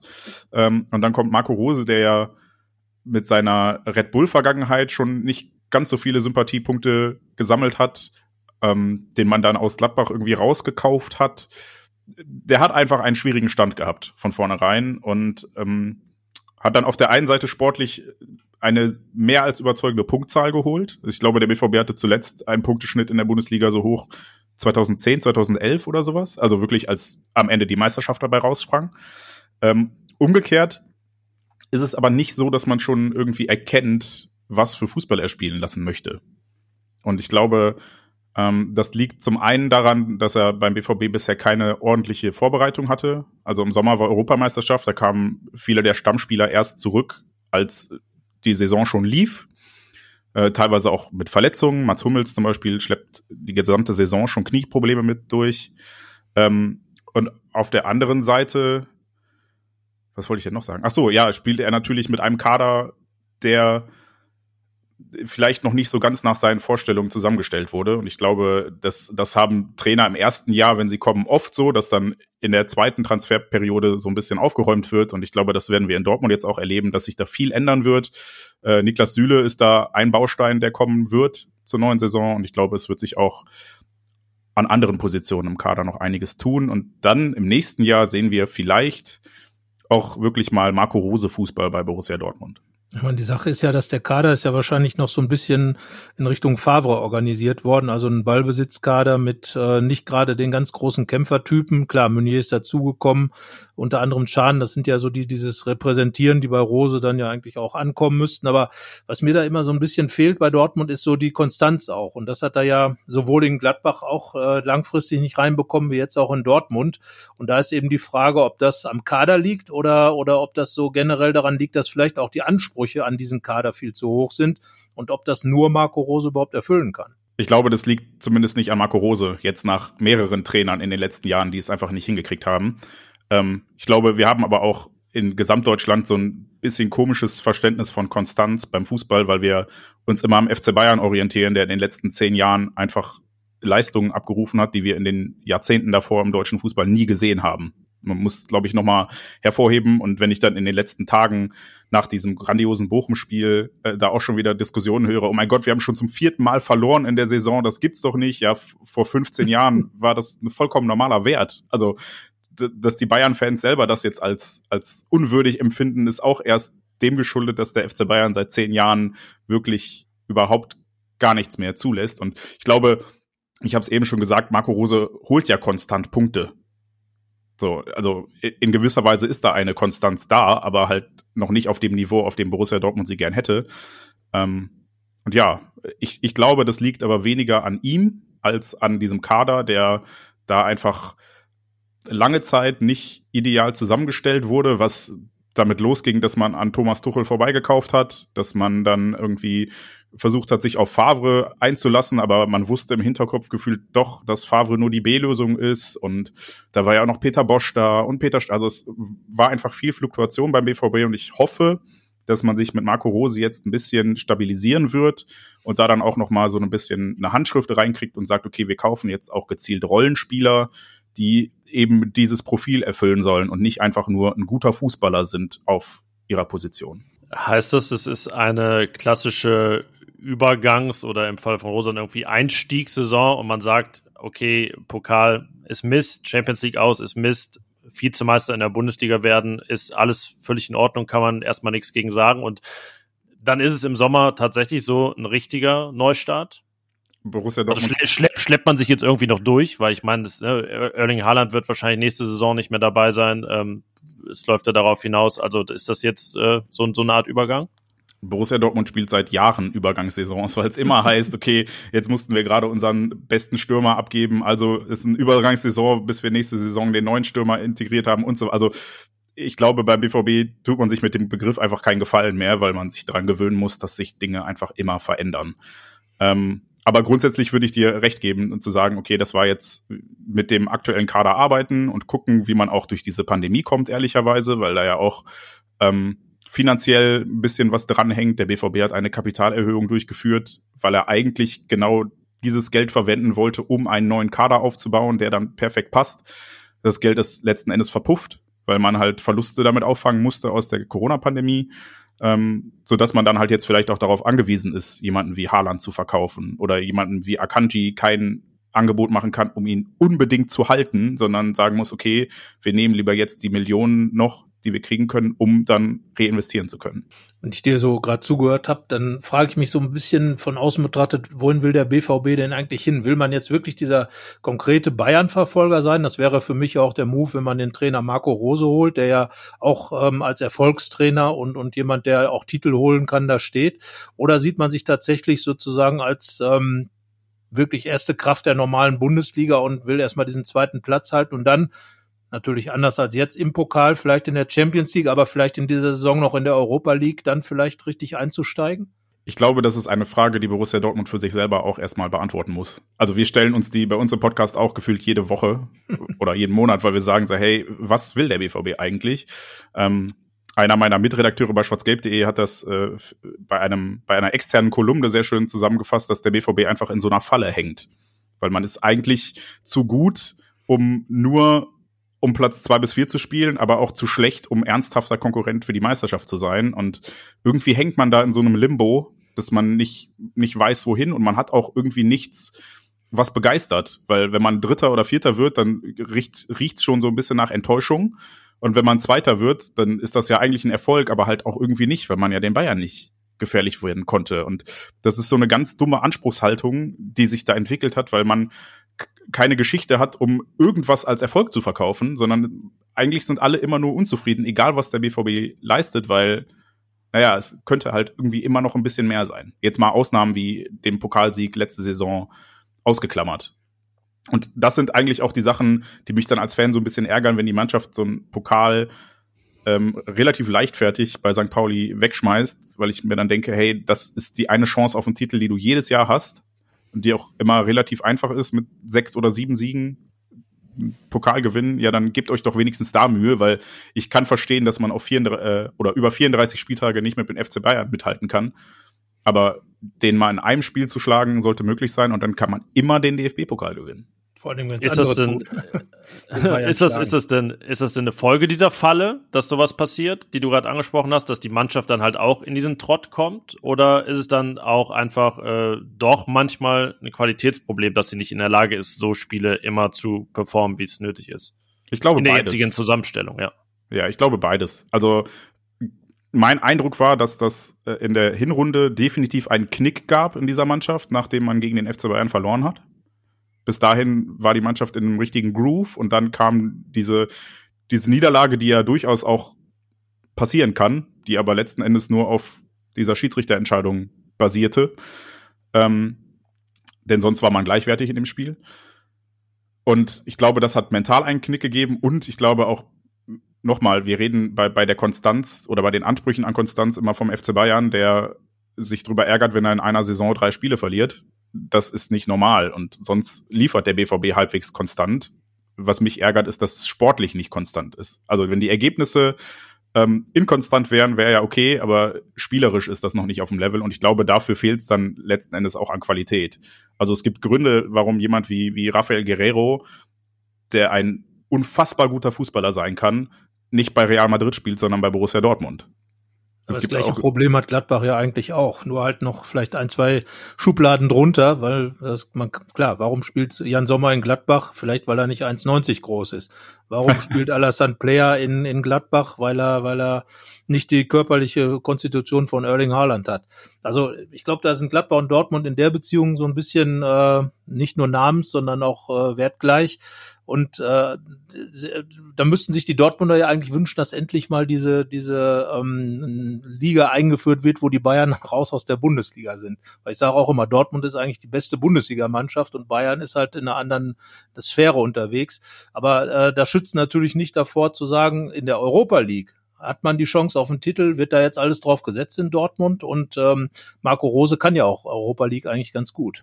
Ich würde es mir wünschen, auf jeden Fall. Also äh, Dortmund-Fans, wir, wir pro proklamieren ja immer, dass das der einzige Titel ist, der dem BVB noch fehlt. Nach Champions League, nach äh, Europapokal der Pokalsieger damals, ist das der letzte große Titel, den der BVB noch nicht gewonnen hat. Und dann wären wir, glaube ich, der sechste oder siebte Verein in ganz Europa, die das überhaupt geschafft haben. Äh, ich würde es mir wünschen, aber ich bin natürlich auch ein bisschen vorsichtig nach dem Pokalspiel bei St. Pauli und dem dann doch relativ kläglichen Ausscheiden aus der Champions League, wo man bei, bei Ajax Amsterdam zweimal unter die Räder gekommen ist. Ähm, ja, würde ich mich nicht so weit aus dem Fenster lehnen. Mein, mein Wunsch wäre es, aber dafür muss man halt auch im Zweifel noch mal den FC Barcelona schlagen und sowas. Ja, aber wenn nicht jetzt, wann dann? Also der ist ja, ist ja der Schla Schla Schlagbass der FC Barcelona. Aber wir müssen sagen, genau, wie gesagt, Aufnahme Montag. Es geht ähm, los in der Europa League, auch am Donnerstag, gegen die Glasgow Rangers zu Hause.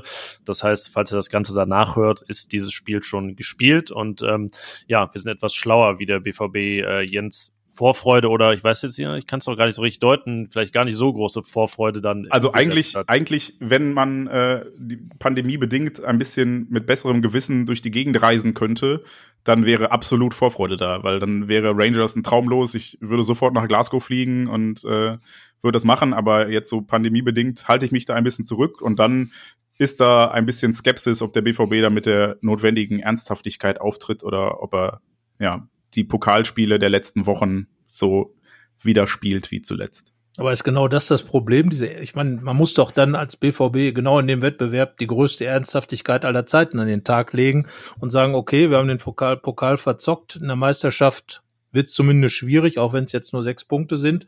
Ähm, da, da, ist das nicht genau das Problem, was die Dortmunder dann haben, was die Bayern nicht hätten, die einfach sagen, wir holen jetzt diesen Titel und wir machen das jetzt? Ja, wahrscheinlich. Und ich kann also nicht mal sagen, woran es liegt. Ich glaube, großer Teil ist einfach Qualität. Weil wir haben halt nicht so viele Weltklasse-Spieler, von denen man dieses Niveau erwartet und auch diese mentale Stärke, dass sie immer einfach liefern. Vielleicht ein Mats Hummels noch. Und danach wird's dann halt schon relativ dünn. Ich würde Gregor Kobel noch unterstellen, dass er dahin wachsen kann. Aber auch Marco Reus äh, hatte schon Spiele, wo ich gedacht habe, hey, dafür, dass du hier Kapitän bist und einer der Bestbezahlten, tauchst du ganz schön ab. Erling Haaland ist verhältnismäßig viel verletzt, wenn man das jetzt mal zum Beispiel mit Robert Lewandowski vergleicht. Also ähm, eigentlich sollte da, also an guten Tagen ist die Qualität da, um jeden Gegner zu schlagen, aber es gibt halt zu wenig gute Tage beziehungsweise zu viele schlechte Tage bei Borussia Dortmund. Hier lass uns doch mal konkreter über das Spiel am Sonntag reden. Ähm, erstmal Glaubst du, dass irgendwie Marco Rose da zur Rotation neigt oder wie viel Rotationspotenzial hat diese Mannschaft überhaupt? Boah, da bin ich tatsächlich bei Marco Rose noch ein bisschen unschlüssig. Also er hat jetzt am Wochenende bei Union zum Beispiel äh, Torgan Hazard einfach nicht mit in den Kader genommen aus sportlichen Gründen, obwohl das eigentlich ein klassischer Rotationsspieler gewesen wäre in so einer Situation. Ähm, der BVB hat relativ deutlich geführt bei Union, das heißt, man hätte auch Daniel Mahlen mal in der 70. vom Platz nehmen können, um ihm Pause zu gönnen, weil man ja weiß, dass Erling Haaland vielleicht auch noch nicht wieder fit sein wird. Auch das hat er nicht getan, sondern da relativ lange gewartet. Ähm, ja, und insofern ist das immer ein bisschen schwierig, weil große Rotation habe ich eigentlich von ihm bisher nicht gesehen. Aber vielleicht ändert sich das noch nach dem Spiel am Donnerstag. Ähm, wie wichtig ist denn so ein Spiel für Marco Rose gegen die, gegen die Ex, gegen die Ex-Borussia, wenn die nach Dortmund kommt? Äh, weil es ja auch ein bisschen was darstellen, glaube ich, würde, nachdem das Hinspiel verloren wurde. War ja auch eine bittere Niederlage für mhm. Dortmund damals. Welche Bedeutung hat das jetzt für Marco Rose? Sicherlich nicht so eine große, wie wenn das Spiel in Union Berlin verloren gegangen wäre oder nicht gewonnen worden wäre, aber ich glaube, er will schon was hinstellen, oder?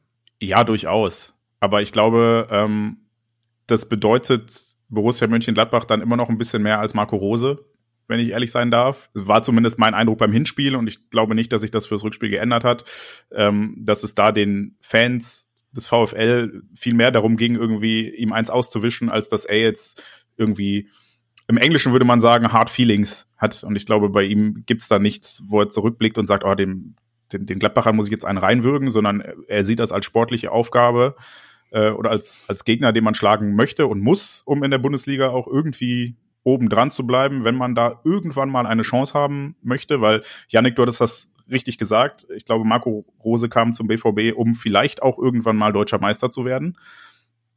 Und dafür muss man dann auch gegen Mönchengladbach gewinnen. Jetzt machen wir es immer gern so, dass wir unsere Gäste hier fragen, wie denn Gladbach das Ganze angehen sollte, wo eure Mannschaft am verwundbarsten ist. Was würdest du da empfehlen? Was, was sollte der Gladbacher Ansatz sein? Ich weiß nicht, inwiefern du das äh, verfolgt hast. Gladbach ja ähm, sehr konstant jetzt im 3-4-2-1 unterwegs. Ähm, jetzt ist Alassane Player zurück. Der spielt jetzt auf der Doppel-10 mit Jonas Hofmann hinter Brill Embolo, der, obwohl er ganz vorne spielt, eher nicht der vorderste Torproduzent ist.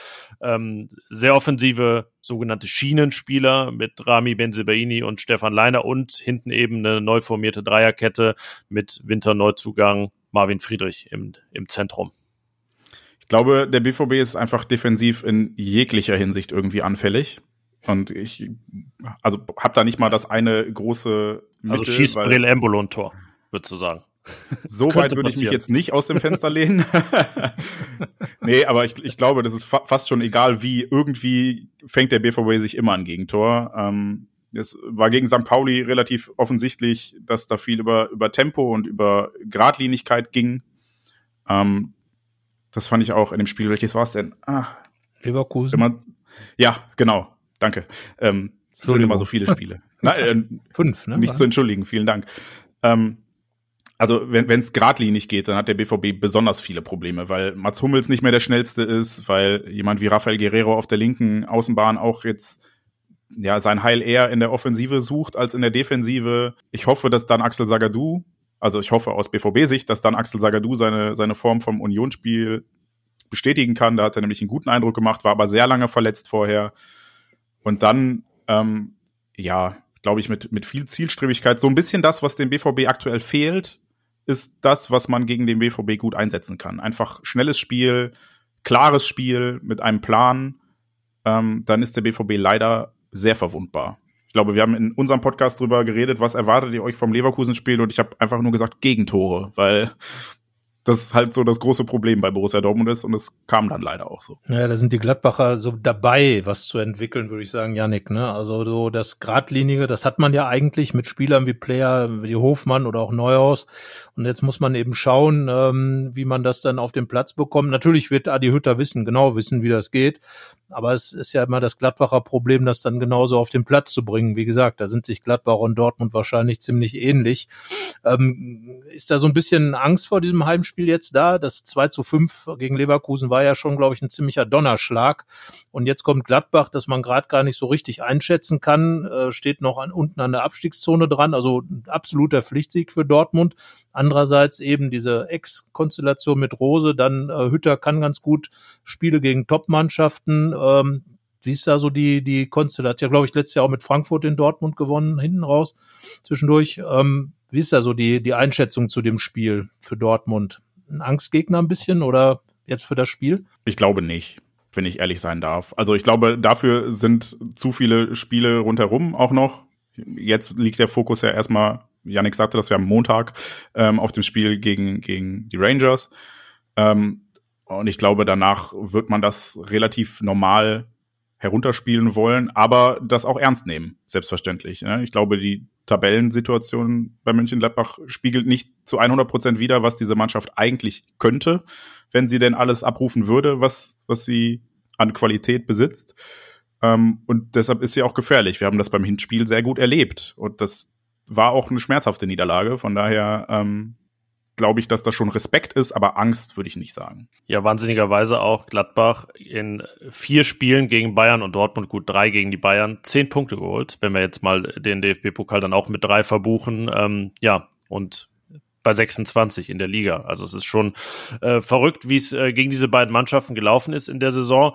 Jetzt äh, lass uns noch etwas, ähm, ja, ich soll man es fußballkulturell nennen. ähm, wir, wir haben das schon oft thematisiert, meistens im Kontext des Derbys gegen den ersten FC Köln, dass das gar nicht mehr so dieses exponierte Spiel ist. Ähm, ich will jetzt keine H-Wörter mit noch drei weiteren Buchstaben bringen, aber sagen wir so, es ist schon aus Gladbacher Sicht eine sehr große BVB-Rivalität. Ähm, sicherlich auch schon immer da gewesen, aber auch nochmal entstanden in den vergangenen Jahren. Klar, es gab die ähm, ganzen Wechsel, angefangen bei, bei Marco Reus, es gab jetzt das äh, Thema Marco Rose.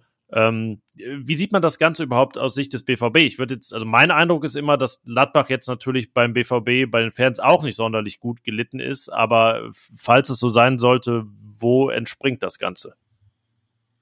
Ich, ich glaube, ich muss ein bisschen ausholen. Ähm, das basiert weniger auf Gegenseitigkeit, als dass es sich dann daraus entwickelt hat, dass ähm, die Gladbacher dem BVB mal so ein bisschen unsympathisch waren.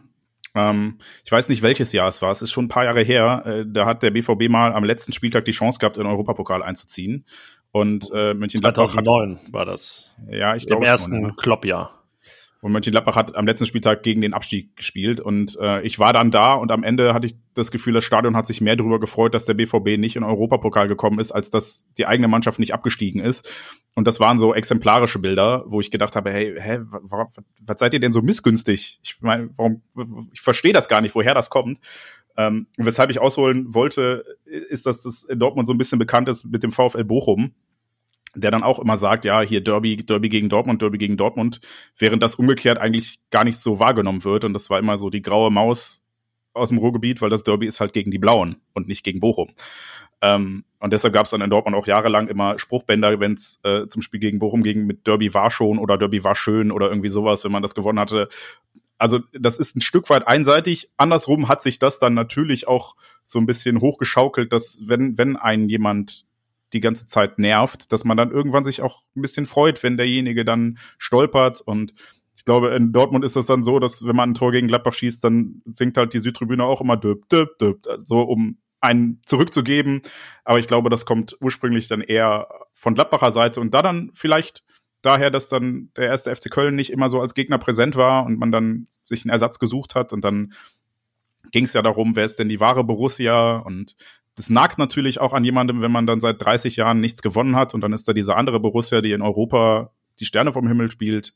Kann ich verstehen, dass man dann ein bisschen missgünstig wird. Und wenn die auch noch mit dem ersten FC Köln verbandelt ist, dann ist es natürlich. Das kommt ja dann, genau, auch noch dazu, dass es dann auch irgendwie auf, auf Ultra-Ebene Fanfreundschaften gab zwischen Dortmunder und Kölnern und gleichzeitig dann zwischen Mönchengladbach und den Blauen. Und das sind dann genau diese Situationen, ja, wie sich das dann irgendwie einpendelt. Aber ich glaube, dass dieses, dieses Spiel Gladbach gegen Dortmund hat ja sportlich schon immer eine Riesenbrisanz. Äh, ich glaube, sogar schon zu Oberliga-Zeiten gab es da völlig kuriose Spiele mit, also ich 5 zu 4 Siegen und äh, annullierten Spielen und Dortmund kam immer wieder zu irgendwelchen neuralgischen äh, Zeitpunkten in Gladbach an. Das letzte Spiel vor dem Abstieg, damals äh, vor dem ersten Abstieg war gegen Dortmund. Das erste Spiel im Borussia Park war gegen Dortmund, ging natürlich auch verloren, 2 zu 3. Also Dortmund ist immer irgendwie so ein bisschen da und äh, klar, dann gab es Heiko Herrlich, dann gab's Marco Reus. Und ähm, natürlich ist Dortmund dann auch enteilt und das tut natürlich den Gladbachern weh. Aber ich glaube, Dortmund ähm, ist auch immer noch ein bisschen sauer, dass äh, diese diese Internetseite Borussia.de nicht bei ihr Das ist da, das ist der das Kern aller, aller Rivalität. Der Kern der genau. ganzen Geschichte. Ich glaube, das hat wirklich damals, ich meine, der Carsten Kramer ist ja damals auch schon Stadionsprecher in Gladbach gewesen und ist jetzt äh, bei euch in der Geschäftsführung in Dortmund. Da sind ja schon viele Querverbindungen da, aber ich glaube, dieses Borussia.de, da wäre der BVB schon schon richtig mit dabei gerne, oder? Ich weiß ich gar nicht. Ähm, also wahrscheinlich schon, aber auf der anderen Seite ist der Zug halt abgefahren und ich glaube, dem BVB war dieses Borussia-Ding auch lange Zeit gar nicht so wichtig. Ich merke das immer, wenn, wenn ich drüber rede, dass ich jemand bin, der das Borussia viel mehr verwendet als andere Leute. Die sagen dann halt Dortmund oder BVB oder so, aber das Borussia an sich ähm, wurde, glaube ich, in Dortmund lange Zeit gar nicht so groß geschrieben und deshalb ist der, der, der Ärger, glaube ich, gar nicht so groß. Ich glaube, es gibt auch noch zwei Sachen, die reinspielen. Einmal, ähm, ja, hat sich das in Gladbach immer auf besondere Weise hochgeschaukelt. Ähm, vielleicht auch deswegen diese, diese Reaktion 2009 damals, als es dann um die Fastinsolvenz des BVB ging, dass es immer in Gladbach, also Leute, die da dem BVB nicht wohlgesinnt sind, sagen irgendwie, die dürften nie mehr in der Bundesliga spielen oder hätten damals zwangsabsteigen müssen und so weiter. Das hat sich, glaube ich, in gewisser Weise hochgekocht weil Gladbach dann kurz danach selbst abgestiegen ist, sportlich. Ja. Und dann dieses, ähm, was viele auch, glaube ich, außerhalb der Bubbles nicht so äh, wahrgenommen haben, 2013 Champions League Finale, das einfach einfach sozusagen jetzt repräsentativ festgestellt von mir, mehr Gladbach-Fans für die Bayern waren, auch aus so einer Verbundenheit mit Jupp Heynckes einfach. Ähm, gar nicht mal nur, um den BVB irgendwie da scheitern zu sehen. Und so spielen da einfach total viele Sachen rein. Carsten hat ja. gerade Heiko Herrlich erwähnt. Also gibt es einfach, glaube ich, sehr viele Punkte, die sich da über viele Jahre so hochgeschaukelt haben. Und eigentlich ist diese ganze Marco Rose-Geschichte ja die perfekte Fortsetzung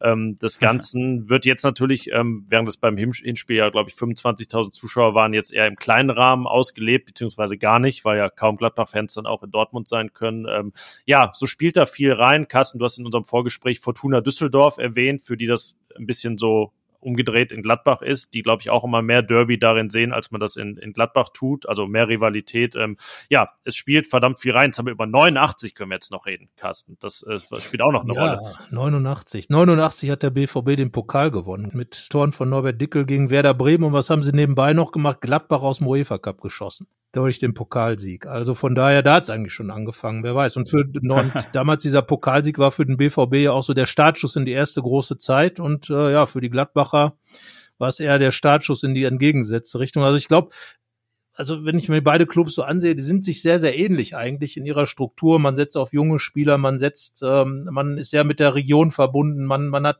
ja, man hat denselben Vornamen und ich glaube einfach, dass diese, diese Größe, die Borussia Dortmund inzwischen entwickelt hat, einfach den Gladbachern auch ein Dorn im Auge ist.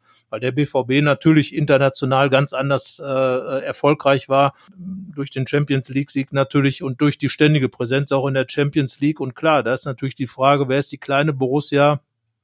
im Grunde genommen schnell beantwortet, aber die Gladbacher sehen es halt immer noch andersrum, ne? weil die Geschichte halt vielleicht dann noch eher für Gladbach spricht.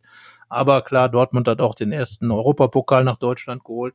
Also ich glaube, es ist einfach immer vor allen Dingen ein gutes Fußballspiel, was man sieht. Ähm, das weiß ich nicht, wie ja. ihr das seht, aber ich finde immer zwei Mannschaften auch da ähnlich, die Bock haben, richtig gut Fußball zu spielen. Und mir gefallen diese Spiele, gut, ich komme jetzt auch aus Westfalen, das sei am Rande angemerkt, meistens besser als Köln gegen Gladbach. Ich, ich freue mich vor allem, weil Borussia Mönchengladbach ein Verein ist, den man auch aus vollem Herzen Kacke finden kann, aber aus den richtigen Gründen. Also es ist nicht so ein Leipzig, Wolfsburg, Leverkusen, wo man einfach nur denkt, die sind überflüssig, die möchte ich in dieser Liga nicht haben, sondern ihr habt das ja angesprochen, es gibt so viel Historie, so viel Querverweise, auch wenn ich Marco Reus kurz nochmal zur Seite springen möchte und sagen muss, der Junge ist einfach nur nach Hause gekommen. Das ist nichts anderes gewesen, das war nicht böse.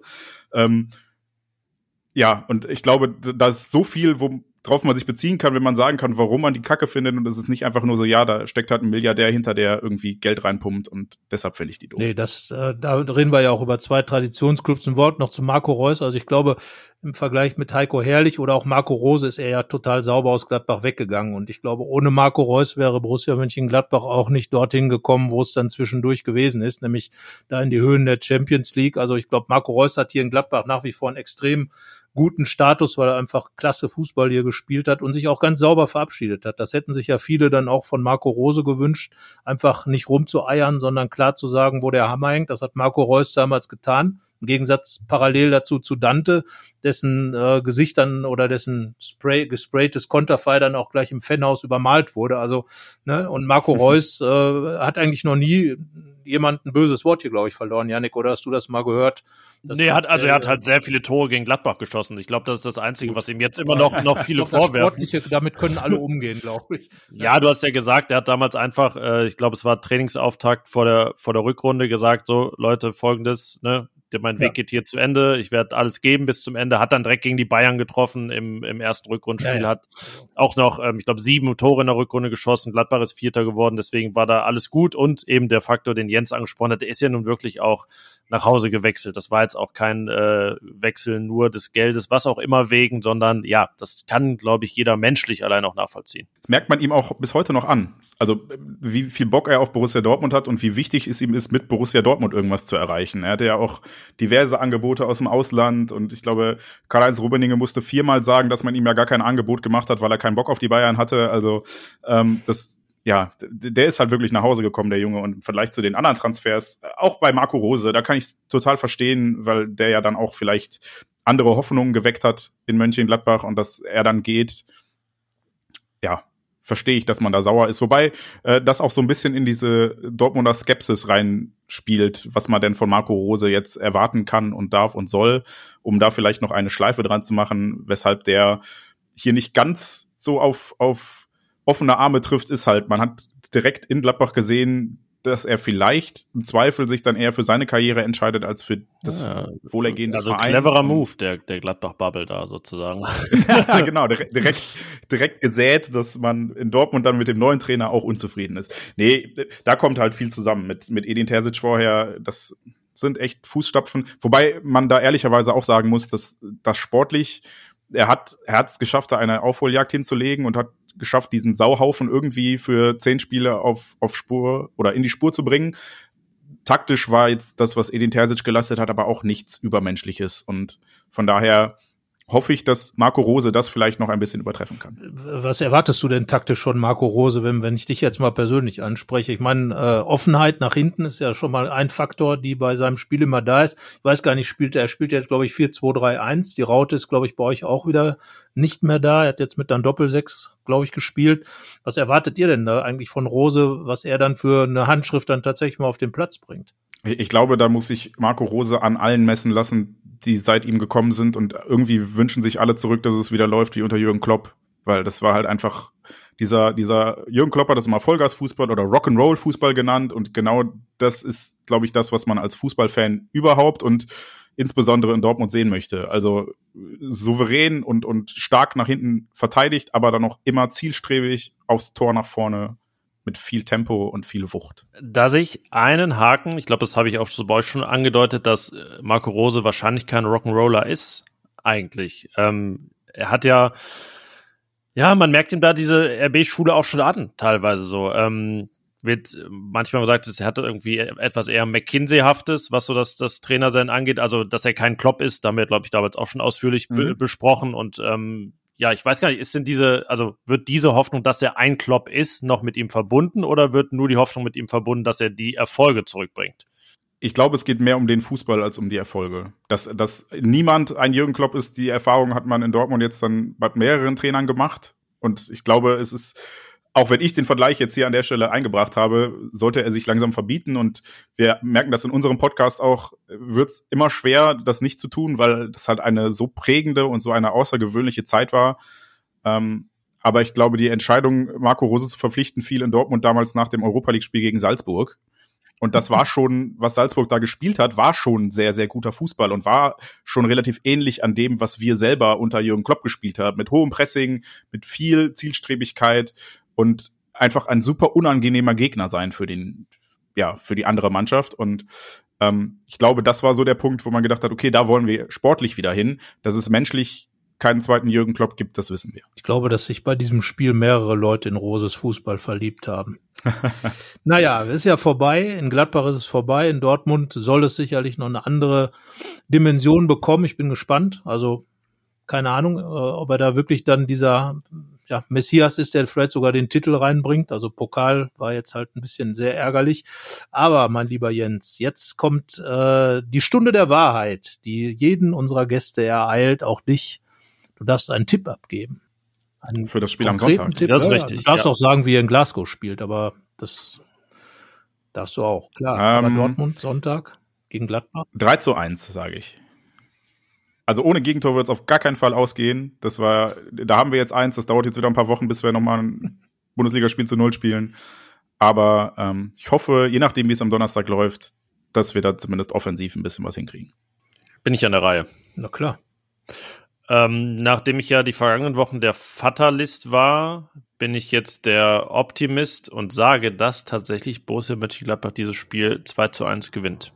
Puh, das ist mal eine Ansage. Normal müsste ich ja jetzt ja mit meinem klassischen 2 zu 2 kommen, was ja auch zur Offenheit beider Mannschaften hintenrum passen würde. Und ich sage es jetzt einfach. Ich sage jetzt, das Spiel endet 2 zu 2, weil die Dortmunder sich aufgerieben haben in Glasgow und äh, richtig viel machen mussten gegen kämpfende Schotten und gegen Gladbach noch ein bisschen müde sind und die Gladbacher durch diesen herausragenden Sieg gegen Augsburg so viel Aufwind haben, dass sie einen Punkt beim BVB ergattern, weil Adi Hütte auch weiß, wie man in Dortmund Punkte holt. ja gut, dann sind wir mal wieder schön, schön verteilt durch die Bank. Das heißt, es wird auf jeden Fall einen geben, der mit der Tendenz hier richtig liegt. Ähm, ja, es gab auch schon Wochen, da war das nicht annähernd so, aber ja, einen wird's treffen. Ähm, bist du im Stadion am Sonntag? Oder nee. gerade gerade überhaupt. Ich weiß, es äh, soll ja jetzt dann auch in den nächsten Wochen, dass jetzt die vergangenen Stunden durchgesickert, sich deutlich ändern. Ähm, also eher eines der letzten Zehntausender Spiele noch. Ich war tatsächlich das letzte Mal beim Heimspiel gegen Freiburg im Stadion, bevor Corona losging. Danach war noch das Auswärtsspiel bei euch unter normalen Bedingungen. Und, Ohne die äh, Heinsberger nur. Die, die, die, die, sollten ja zu, genau, sollten zu Hause genau. bleiben. Das war damals das äh, Pandemie-Management, ja. Ja, aber das äh, waren so die letzten, also das Freiburg-Spiel war das letzte, was ich im Stadion gesehen habe. Ich hatte auch noch Karten auf dem, auf dem Wohnzimmertisch liegen für das Auswärtsspiel in Paris, was dann sehr ärgerlich war und sowas. Also seitdem war ich dann auch gar nicht mehr, weil wir im Freundeskreis irgendwie gesagt haben, wir gehen erst dann wieder, wenn alle dürfen. Und ich habe nochmal irgendwann zwischendurch ähm, mit über meine Dauerkarte Karten für die Familie organisiert, weil klar, wann schafft man es mal vier, vier Karten für Dortmund-Spiel zu ergattern, wenn normale Auslastung ist. Da konnte mein Neffe dann endlich mal ein Bundesligaspiel beim BVB sehen und hat ihn auch sehr beeindruckt. Aber ich äh, werde wahrscheinlich auch erst wieder gehen, wenn alle dürfen. Dann hoffen wir nicht nur für dich, sondern für alle, dass das auch bald soweit ist. Also erstmal am Sonntag vor 10.000 Zuschauern, Borussia gegen Borussia. Und ähm, ja, es gab ja mal Zeiten, wo es dann nach einem Gladbacher Sieg irgendwie, oder eigentlich immer anders, also je, je nachdem, wer gewann, dann hieß es, hm, hm, ist die bessere Borussia. War dann irgendwie immer bei, bei Kollegen die Überschrift. Aber ich glaube, wenn Gladbach das jetzt gewinnen würde, dann verbietet sich auf jeden Fall diese Überschrift. Also wir werden sie auf jeden Fall nicht bringen. Aber dann wären es zwei direkte Duelle diese Saison, die sie gewonnen haben. Also ja, das da, da, wäre das erste Mal seit das erste Mal seit acht Jahren tatsächlich ja. und überhaupt erst der zweite Sieg in Dortmund seit 1998. Also das äh, passiert wirklich sehr sehr selten.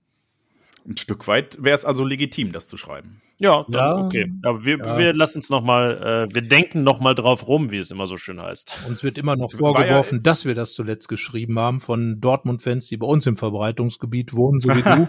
Also die äh, schreiben uns nach wie vor äh, Briefe, dass wir schwachsinnig sind und äh, solche Dinge in die Welt zu setzen.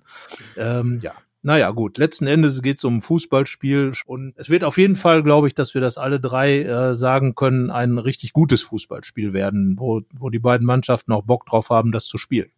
Das hoffe ich, ja. Ja, man denkt selten, wow, das könnte zäh werden und naja, mal gucken. Ja, ich werde vor Ort sein und berichten für uns und äh, ja, dann äh, wissen wir schon, welche Überschrift es, wie gesagt, nicht gibt und alles weitere sehen wir dann am Sonntag. Dir erstmal, Jens, vielen Dank. Äh, wie gesagt, dich kann man äh, lesen, hören bei schwarzgelb.de. Euer Podcast heißt Auf Ohren. Und ähm, ja, dann danke fürs Dasein. Bis dann. Ja, vielen Dank für die Einladung. Bis bald. Aufstellungstipp.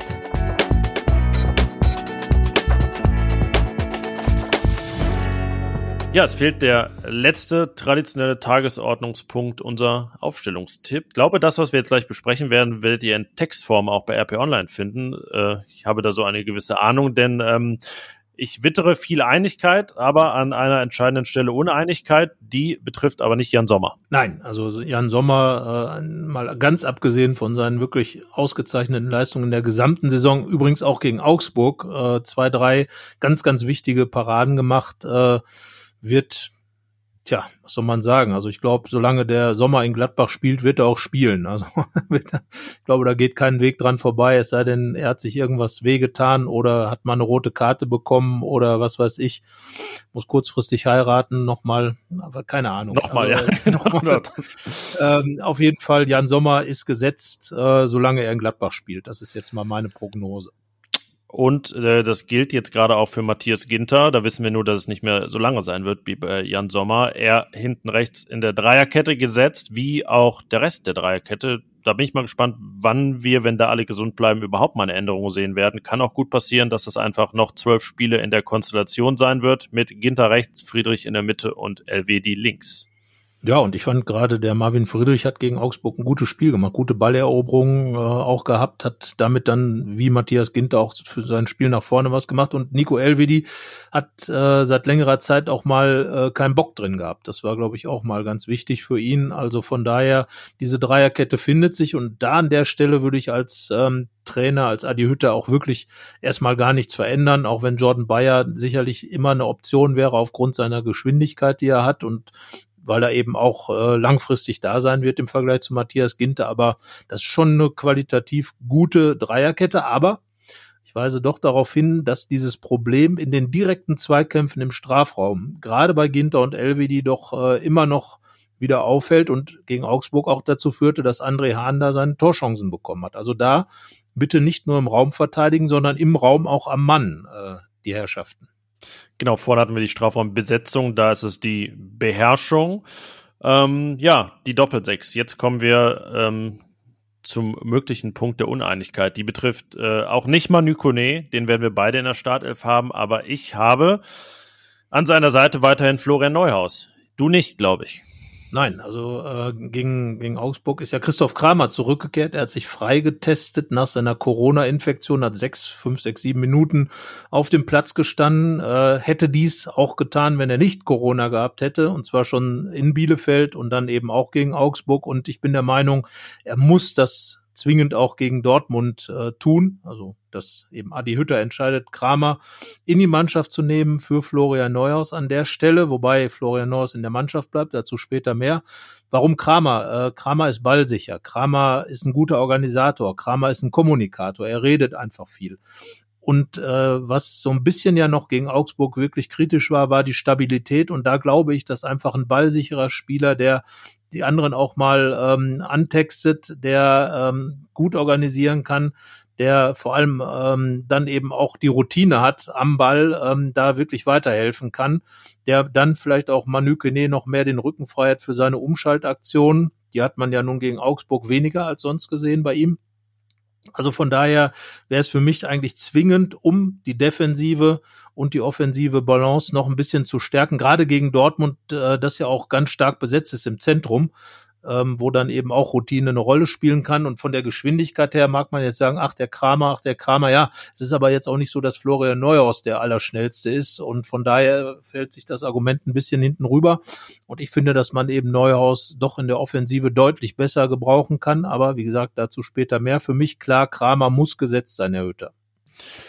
Ja, ähm, bei mir ist es so, dass sich nichts verändert. Ähm, das ist nicht das plumpe Never Change a Winning Team, sondern ich bin der Meinung, dass einfach auf ein paar Positionen jetzt so langsam gerade etwas äh, reif. Die Dreierkette hatten wir. Ich finde auch, dass Florian Neuhaus eben eine gute Tendenz äh, bei seinem Sechser Revival im Prinzip hat. Also er ist ja, ja er war ja lange Sechser. Ähm, Adiut hat gesagt, ist er eigentlich nicht. Jetzt ist er's und macht das auch noch ganz ordentlich. Und ich fühle mich eigentlich auch von Jens Worten eher bestätigt, da jetzt nicht ähm, den Ticken defensiver zu werden mit Kramer und irgendwie vorsichtiger zu werden, sondern zu sagen, nee, das soll alles so belassen werden.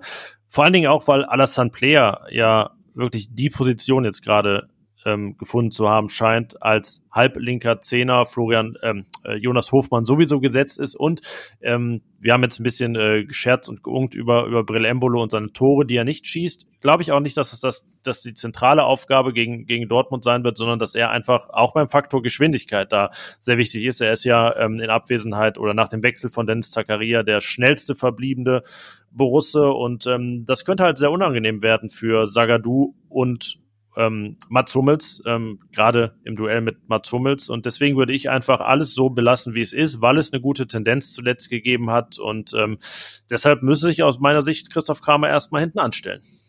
Ja, also ich sehe das nicht so, dass es dann defensiver wird, sondern stabiler. Und das halte ich halt für eminent wichtig. Und da setze ich einfach dieses, dieses Stabilität, die Kramer bringt gegen das Manko, das, das Brel Embolo einfach hat, diese nicht erzielten Tore. Wir haben das auch gegen Augsburg gesehen. Da hätte er schon ganz frühzeitig mit dafür sorgen können, dass die, die Gladbacher weitaus mehr Ruhe haben, wie übrigens auch Jonas Hofmann. Aber in der Konstellation, ähm, du hast schon über die Offensive gesprochen, ich glaube, auf den beiden äh, Flügeln sind wir uns einig, auf den Außenbahnen. Dass da ja, so einig, dich hätte ich schon wieder vergessen, ja. Und Rami Benzebaini äh, spielen und äh, mit Rami Benzebaini, den nehme ich jetzt gleich mal mit, äh, mit ans Händchen, hätte man dann nämlich die vier ähm, torgefährlichsten Borussen auf dem Platz, nämlich Neuhaus, nämlich Player, nämlich ähm, äh, Jonas Hofmann. Und äh, da glaube ich, dass wenn man die drei da vorne ein bisschen zusammenstellt und äh, Jan Sommer hat uns das äh, da im Interview ein bisschen verraten, dass Adi Hütter vorne sehr, sehr viele Freiheiten gibt. Es gibt eine Grundkonstellation, aber die Spieler dürfen da sehr viel Interpretation und Kreativität mit einbringen. Und ich habe immer so dieses, dieses, was André Schubert damals hatte, eine Dreierkonstellation vorne, nicht mit einem wuchtigen Stürmer. Er hatte auch André Hahn zur Verfügung, hätte also sozusagen auch die Wucht mit einbringen können, hat aber dann auf Torgan Hazard, auf Raphael und Stindl gesetzt. Und ähnlich wäre jetzt auch die Konstellation, eine hochbegabte, fußballerisch hochbegabte Dreieckskonstellation mit, äh, mit, wie gesagt, den drei torgefährlichsten Borussen im Moment die sich dann auch da vorne mit Sicherheit abwechseln können. Und gerade eine Mannschaft wie der BVB, Mats Hummels ist nicht der schnellste hinten drin, äh, man ist insgesamt unsicher, kann man natürlich durch ein, äh, viele Rochaden vorne dann auch ins äh, bisschen in Unruhe bringen. Und wenn dann natürlich Player dann in der Konstellation wahrscheinlich die vorderste Spitze sein würde, ähm, einfach als Vollstrecker auch da ist, aber auch immer wieder die Position verlässt. Und ähm, Florian Neuers hat ja auch in den letzten Spielen oder in den letzten Wochen öfter mal gezeigt, dass er dann vor dem Tor Mittelstürmer Qualitäten hat. Ja, da glaube ich schon, dass man dem BVB zusetzen kann, aber basierend eben auf einer, einer größeren Stabilität mit Christoph Kramer. Darum, Amabril Embolo hat sicherlich nicht viel falsch gemacht, aber in dem Fall ähm, sage ich dann Kramer für Embolo und ähm, einfach um nicht um defensiver zu sein, sondern stabiler zu sein und vorne die geballte Torgefahr Borussias auf den Platz zu bringen. Na gut, wenn ich mir die Scorerliste angucke, die den DFB-Pokal umfasst, dann ist Brillembolo ja immer noch ganz gut dabei, weil er das Spiel gegen die Bayern hatte. Ähm, was so ein bisschen auch, ähm, ja, das, das ist etwas, was Trainer dann sicherlich auch unter einer Woche spüren, in welche Richtung das geht, ob vielleicht jetzt gerade so sowas in ihm schlummert, dass dann doch mal wieder so ein Brillembolo-Spiel kommt. Ich meine, er hat in der in der Hinrunde immerhin zwei wirkliche Weltklasse-Leistungen gezeigt, bei allem, was, was nicht geklappt hat, dass Adi Hütter vielleicht dann spürt, das obliegt dann wirklich dem Trainer und das, das können wir schwer einschätzen, ähm, in welche Richtung das geht. Ähm, ja, aber äh, wie immer ähm, schlagen wir beide hier äh, beide Dinge vor, die realistisch und sinnvoll sind, äh, zumindest für uns von uns beiden so gut verargumentiert sind. Deswegen ähm, sind beide Varianten in diesem Fall auch sicherlich ähm, gut nachvollziehbar und realistisch und denkbar. Da wir ja zuletzt ein bisschen festgestellt haben, dass er wenig Qualitatives aus der zweiten Reihe kam, ist es natürlich für Hütter gut. Und ich glaube, dass er sogar äh, tatsächlich richtig in der Zwickmühle steckt, denn Hütter ist, glaube ich, sowohl Fan von Kramer als auch von Embolo, in dem Sinne als Trainer natürlich, weil Embolo natürlich mit dieser Wucht, mit diesem unglaublichen Engagement, was er in jede Szene reinlegt. Und natürlich auch einer ist, der da hinten die Dortmunder richtig piesacken könnte. Er hat ja mit Schalke auch schon mal äh, in, in Dortmund äh, gute, gut gepunktet. Also von daher ist auch jemand, der diese Derby-Situation kennt, auch wenn nicht das Stadion voll ist. Ähm, andererseits natürlich ein Christoph Kramer, der gerade in den Top-Spielen, ich erinnere mich da an das Spiel bei den Bayern, einfach auch Top-Leistungen immer wieder abrufen kann und in dieser Organisatoren und in dieser Routiniers und auch in der Ballbesitz seine Rolle äh, dann immer sehr gefallen hat. Gegen Bayern war einer der besten Borussen bei dem 2 zu 1 Sieg. Und äh, ja, also ich glaube, dass beide Varianten, äh, du hast es schon gesagt, äh, für sich sprechen. Ich würde wahrscheinlich jetzt eher auf die Stabilität noch ein bisschen setzen, weil Brell Embolo doch auch immer ein paar Ballverluste hat, die ein bisschen schmerzhaft sind. Er ist, er ist jetzt nicht so der, der typische Wandspieler, wie es früher vielleicht Mike Hanke war, wo der Ball auch am Fuß klebt, sondern da springt doch mal ein bisschen hier und da was weg. Also von daher könnte das in Dortmund immer zu gefährlichen Umschaltstationen, äh, Situationen führen, weil das natürlich genau das Spiel ist. Darauf wird Marco Rose aufsetzen, ähm, dass man eben vorne die Bälle Stibitz und die Gladbacher dann eben mit einem schnellen Gegenangriff bekommt. Und da wäre dann eben ein Kramer, der vielleicht gar nicht so weit nach vorne geht, sinnvoll. Aber man hört ja bei uns raus, mehr als diese eine Änderung können wir uns eigentlich gerade nicht vorstellen, deutet sich auch nicht an. Ähm, man kann ja sogar fast sagen, dass die Wechsel, die alle nachvollziehbar waren und Hütter wollte da einigen was Gutes tun, am Ende sogar noch ein bisschen Unruhe reingebracht haben, weil dann tatsächlich ähm, so die, die Stringenz ein bisschen verloren ging, ähm, besonders in der Nachspielzeit dann nach dem Anschlusstreffer, da gab es dann noch das so einminütige Zittern. Ähm, aber ja, ich bin mir sehr sicher, dass einer von uns beiden auf jeden Fall recht behalten wird, was diese Aufstellung angeht, wenn nichts passiert unter der Woche. Auch das muss man ja immer sagen. Aber ansonsten ist Borussias Personalsituation ja eigentlich äh, komfortabel wie selten. Und ähm, ja, deswegen glaube ich, kannst du äh, dem Ganzen wie immer das wünschen, was du so gerne wünschst. Ja, insbesondere vor diesem Spiel der beiden Borussias, das, äh, wie wir alle drei ja eben festgestellt haben, zusammen mit Jens, ähm, ein fußballerisch äh, gutes wird, Leckerbissen, hoffentlich. Äh, dann deswegen allen sei ein sportverbundenes Vergnügen gewünscht. Du wirst im Stadion in Dortmund sein. Ich werde mir das an, äh, am Fernsehgerät angucken. Wir werden beide darüber berichten und äh, ich bin gespannt. Es wird auf jeden Fall sicherlich ein Spiel werden, es würde mich sehr, sehr wundern, wenn es 0 zu 0 ausgeht. Ja, dem stimme ich zu. Ich müsste jetzt überlegen, wann es das letzte gab. Ich glaube, es gab sehr lange keins. Das äh, wurde auch ja. schon mal thematisiert. Wir reichen das nach. Telefonjoker ähm, Thomas Krulke. ja. Ich könnte jetzt parallel, ich meine es nicht äh, parallel ja, googeln. Komm, das, das, machen wir jetzt. Jetzt zeigen wir, dass wir hier auch live quasi in die Konserve aufnehmen. Äh, wir, jetzt äh, Janik schreibt jetzt hier, ruft jetzt hier parallel zu unserem äh, Podcast aufnehmen, ruft der Thomas Krulke an, um zu erfahren, wann es das letzte 0 zu 0 in Dortmund gab zwischen ja, Gladbach ich und. Ich habe sogar Lautsprecher an und wir würden ihn jetzt hören, wenn er. Ja, das Thomas. Ist ja, hi Janik. Thomas, du bist live im Fohlenfutter-Podcast. Wir haben eine Quizfrage an dich. okay. Wann gab es das letzte 0 zu 0 zwischen Dortmund und Gladbach? In Dortmund. Ne, überhaupt, oder? Oder gab es in Gladbach eins? Äh, jetzt 1-1 äh, im äh, Frühjahr 94. Das hatte ich auch im Kopf. Ich meine, mein, es ist wirklich so lange her. ich habe gar nichts gesagt. Ähm, okay, wir werden das verifizieren und äh, aber eigentlich vertrauen wir dir blind, dass es stimmt, ja? Ähm, ich, äh, das ist das Einzige, an das ich mich jetzt erinnern kann, zumindest. Oder das mir jetzt so einfällt. Okay, ihr, ihr, werdet das wahrscheinlich entweder besser wissen oder dann bei uns in den Show Notes äh, nachlesen können. Gut, die 30 Sekunden sind um, Thomas, ich, wir erlösen dich wieder. Vielen Dank. Ja, okay. Danke. Ja, ciao. Ja, wie aus der Pistole geschossen. So kennen wir ihn und ich bin mir auch recht sicher, dass er recht hat. Das ist nämlich ja. bei Thomas immer so. Ja, deswegen kein 0 zu 0, ein sportverbundenes Ver äh, Vergnügen und ähm, wenn ihr äh, weiterhin nicht verpassen wollt, wie wir unsere Kollegen anrufen und live in den Podcast holen, dann abonniert doch diesen Podcast, den Fohlenfutter Podcast, wo auch immer ihr ihn hört, folgt ihm und werdet immer benachrichtigt, wenn es die neue Folge gibt, was jetzt hier parallel. Jetzt habe ich dich angerufen, parallel. Na, okay. Ja, ich habe es gesehen, aber ja, ich bin mal einfach war, nicht war dachte, Daran, wer spricht denn mit, wir sind eine Frauenstimme aus, war deine Mailbox. Na gut. Ähm, okay, viel Impro am Ende und äh, gerne könnt ihr uns auch schreiben wenn ihr was auf dem Herzen habt, was auch immer es ist, fohlenfutter at rheinische-post.de oder über diverse Social Media Kanäle at fohlenfutter. Ihr findet schon den richtigen Weg und werdet uns immer erreichen. Ja, und in dem Sinne freuen wir uns aufs Spiel gegen den BVB und äh, besprechen es ausführlich in der nächsten Woche. Danke. Bis dann. Ciao. Mehr bei uns im Netz www.rp-online.de